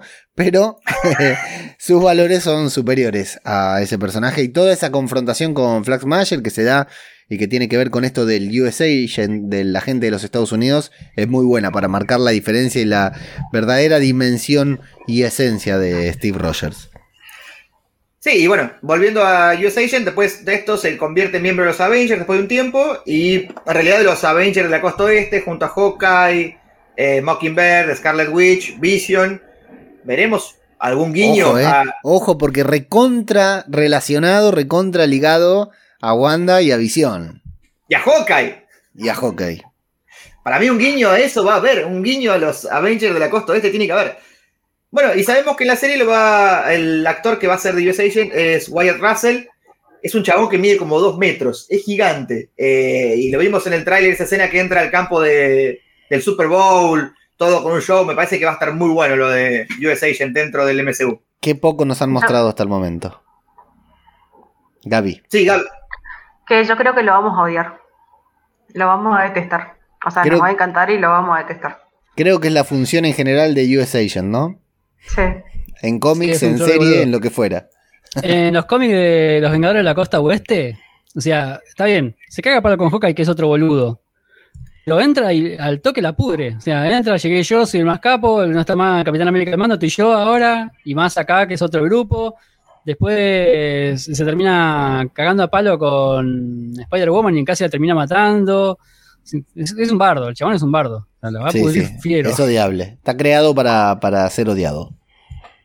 Sí, yo creo que el momento que más, que menos lo odié fue cuando le cortaron un brazo en el cómic, así que. para, que te des una idea. Y otro Y personaje. aparte, que ya- viste que al principio a él también lo utilizan de- en forma de propaganda, como le hacían al Capitán América, que lo vamos a ver eso en el- cuando entra en el Super Bowl. Sí. Sí, sí, sí, sí. Es que bueno, es que eso es función. Ser un agente de los Estados Unidos, básicamente. Mm. Y el otro personaje que ya apareció en el USM y es también del cómic es Batroc, el saltador del Hiper, el nombre en inglés, que ya apareció en Capitán América y Winter Soldier, exactamente. Sí, Va a La pelea, la pelea del inicio. Muy chiquito. La del barco, la del barco, Sí. claro. Yo ni me había enterado que era. Yo ni me había enterado que era Batroc en ese momento. Lo vimos como un mercenario, básicamente, como lo que es, un tipo, un peleador por al mejor postor, y lo va a hacer el mismo actor que es Jean-Claude, eh, perdón, el actor es eh, George St. Pierre. Sí. Me gustó que Casi digo Jean-Claude. Van Damme, pero no. Jean-Claude. No, perdón, eso fue una confusión porque el, el escritor Ese era el primer Batroc. claro, el escritor Mark Waid lo, lo describió en su momento Batro como un Jean-Claude Van Damme, pero de la década de los 60, o sea, de ahí vino mi confusión. Claro, cuando las sí. artes marciales todavía no estaban tan de moda. Exactamente. Muy bien, sí. de él, bueno, de, de Walker, de US Agent, tenemos imágenes filtradas. La imagen del Super Bowl y después imágenes filtradas que están muy buenas, pero son filtradas, ¿no? No imágenes, sino eh, escenas filtradas Sí. durante el rodaje. Y de Batroc hay imágenes, imágenes estáticas filma- eh, que, que confirman la presencia del actor, por lo cual queda claro que John St. Pierre, que es Batroc, eh, me gusta mucho en Winter Soldier la pelea con el Cap es buenísima. Está bueno, sí. Sí, Es sí. buenísima, es buenísima. Y no, no, Eh, no da para que aparezca eh, Steve Rogers así como viejito y que aparezca eh, nómade como Ian Rogers. No. No porque los rusos hablaron de más y la recagaron. Sí, los Porque rusos dice- se tienen que callar la boca. Si se fueron de Marvel, que se callen la boca y promocionen sus películas, que bastante bien las hacen, ¿eh? A mí me Según los rusos, Steve Rogers está viviendo en una realidad alternativa, no sé qué quisieron decir, hablaron de más al pedo, entonces veo como que lo... No la vi, no escuché eso. A ver, puede aparecer, pero lo recontra contradicen lo que dijeron los directores de la película, o sea que la Ah, verdad que no creo, igual yo no creo que aparezca por otra cuestión, yo creo que aparezca porque esa escena que eh, discutíamos, sí, más allá del tema económico, dinero. sí, para- esto no lo ve nadie, está Gabriel haciendo el símbolo de, de económico de que Chris Evans cobra mucho. Eh, No tanto Ah, como otros que son mejores actores, pero bueno. No, aparte, yo creo que esa escena en la que nos quedamos con la duda de qué carajo significaba, esa del tráiler, que parecía un velorio, yo no creo que sea un velorio en sí. Yo creo que va a ser un homenaje a Steve Rogers y Sí. le van a hacer entregar el escudo a Bucky. Pero va a ser un homenaje, es decir, ya Steve Rogers no está entre nosotros. Todo, me parece que todo el mundo va a creer que Steve Rogers murió en Endgame. Es lo que nos van a hacer creer. Igual yo más que nada apuntaba porque me gustaría ver a que, que aparezca como nómade este, este hijo adoptivo de, de Capitán América. Sí, podría ser, pero lo veo difícil. Yo porque lo, lo- lo vi- lo vi en, en la- en el cómic de, ay, de Falcon, cuando es Capitán América, que lo tiene como compañero. Sí. Eh, lo retomo el podclub. Eh, Flavio, eh, ¿salió el volumen 2 de esto? ¿De qué estamos hablando? De Falcon and the Winter Soldier, lo que vinimos a hablar. Ah, no, todavía no, no, no, no salió. Che, terminó ahí. Esta serie terminó ahí. Quedó ahí desde el año pasado, está pendiente. Lo que todavía no salió, pero está anunciado, es la serie de US Agent. Y la tapa aparece eh, eh, dibujado igual a Wyatt Russell y con el traje muy similar a lo que vimos en el teaser, ese mínimo frame de él corriendo, ese traje muy parecido. Así que el próximo cómic que va a aparecer va a estar eh, basado en este personaje. Bueno, por ahí si llega antes del próximo podclub lo podemos tocar antes del estreno de Falcon and the Winter Soldier. Gaby, ¿la esperás con ganas esta serie? Muchísimas, muchísimas. O sea, no quiero que termine WandaVision, pero Mm. yo sé que va a ser un, un buen premio de consuelo cuando termine. Sí, la verdad que sí la espero mucho. Igual, tengo una queja. Me rompe el corazón no ver una interacción entre Nat y Bucky. O sea, Sí. yo sé que no lo vamos a ver, pero es un buen desarrollo de Bucky que esté Nat al lado. Pero bueno, no lo vamos a tener. Sí, es Pero cierto. es algo que nos, han- nos hemos, algo que nos hemos perdido. Eh, Pablito, ¿recomendás este cómic que acabamos de leer? Más o menos. sí, o sea, es divertido, divertido, eh, pero no, la resolución final no, no me gustó mucho. Yo, eh, qué sé yo, esperaba más de ese, pensé que iba a ser eh, un, cómic más policial, después cuando vi el número 2 con el- lo del tren, digo, bueno, va más por el lado de la acción, ya se resolverá lo policial en algún momento, pero se, resolvió todo muy liviano, me parece. Eh, en ese caso, le avisaría a quien vaya a leerlo, mira, está bueno, léelo, es divertido, pero al final baja, listo. Hay mejores cosas para recomendar de estos dos personajes. ¿Te gustaría que continúe esta historia, Flavio? La verdad, no. A ver, porque me parece que bien como lo resolvieron, aunque sí, como coincido con Pablo, el final es un poco baja, pero eh, no, me parece que estás bien cerrada. Me gustaría que siga la historia en el sentido de que nos muestren la, la rehabilitación psicológica de Bucky, pero no, no como ellos dos como, como pareja. Me parece que ya lo agotaron el recurso.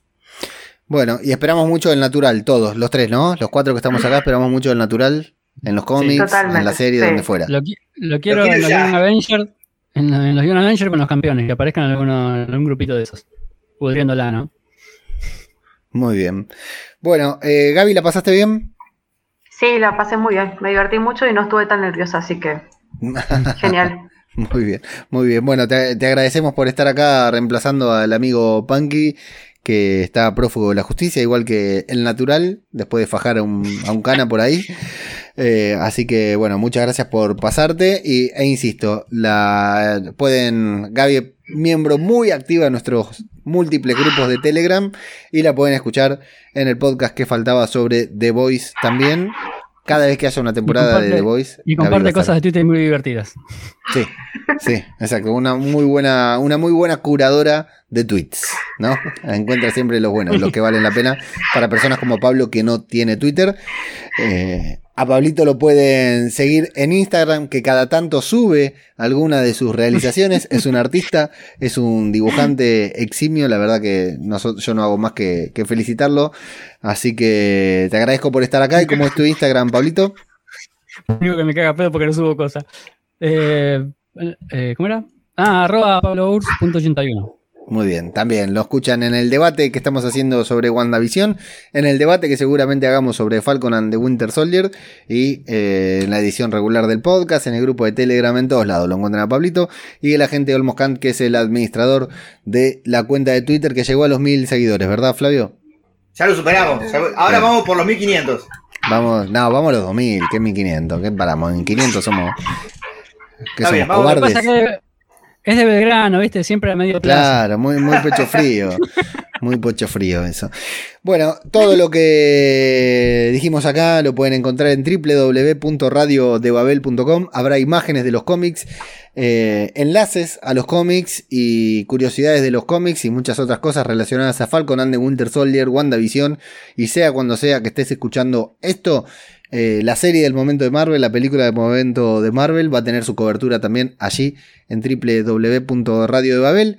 Si escuchaste, te gustó lo que escuchaste, lo que hacemos, podés colaborar con el podcast a través de patreon.com barra radio, perdón, patreon.com barra Marvel Podcast y cafecito.app barra Marvel Podcast, que es desde donde financiamos todo lo que hacemos aquí y seguirnos en todas las redes como eh, arroba Marvel Podcast guion bajo en Twitter y arroba Marvel Podcast en Instagram. ¿Hay algo que yo me haya olvidado de decir o que ustedes quieran decir aquí?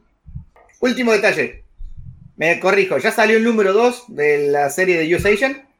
Y esto me, me partió la cabeza, lo acabo de ver. El colorista es Matt Mila, el que tanto elogiamos recién. Así que estoy de, de cabeza Bien. buscando este cómic ahora. Muy bien. Se lo asignaron entonces. Y nos estaremos escuchando en una nueva entrega de nuestro club de lectura. Y próximamente para estar analizando también semana a semana en profundidad la nueva serie de Marvel para Disney Plus, Falcon and the Winter Soldier. Flavio, Pablo, Gaby, a todos los que están escuchando esto, muchas gracias y hasta la próxima. Bye, adiós. Chao, chao. Podcast cinematográfico de Marvel. Ellos no se callan, Avísenme cuando están todos grabando. Lo tuyo está dentro de una pileta. No, no Durísimo.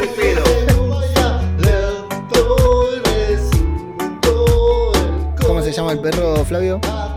Simón y el padre de Simón Boris se murió en una pileta, o sea que es una tradición familiar esto de esconderse en pileta de los perros. La última cacería de Kraven y también en Maximus Carnage Vamos a viajar al planeta de Hal para ver cómo se pone verde Y vamos a conseguir igual, ¿por qué no? Con las Secret Ones De pelea en pelea entre ellos se cagan a trompadas Ojo de halcón. Tim Burton. Eh, Tim Burton. Ah, Tim Burton, escuché. tremendo plot twist. Escuché Que Tony cualquiera. Stark elegía a Tim Burton. No, no, no.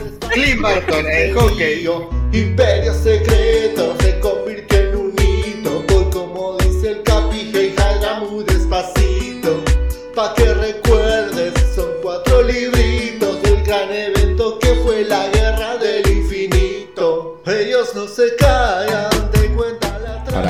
Tengo mis dudas.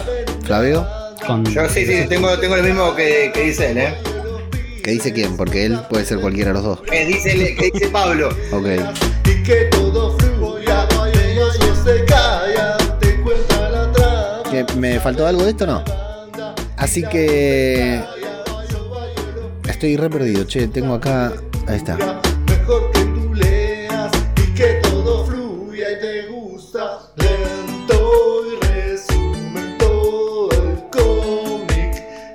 Yo no, pero no sé de qué están hablando. que- que- yo tampoco, yo por eso le dije, como ella lo vio, yo me lo salté, no, no lo pude encontrar.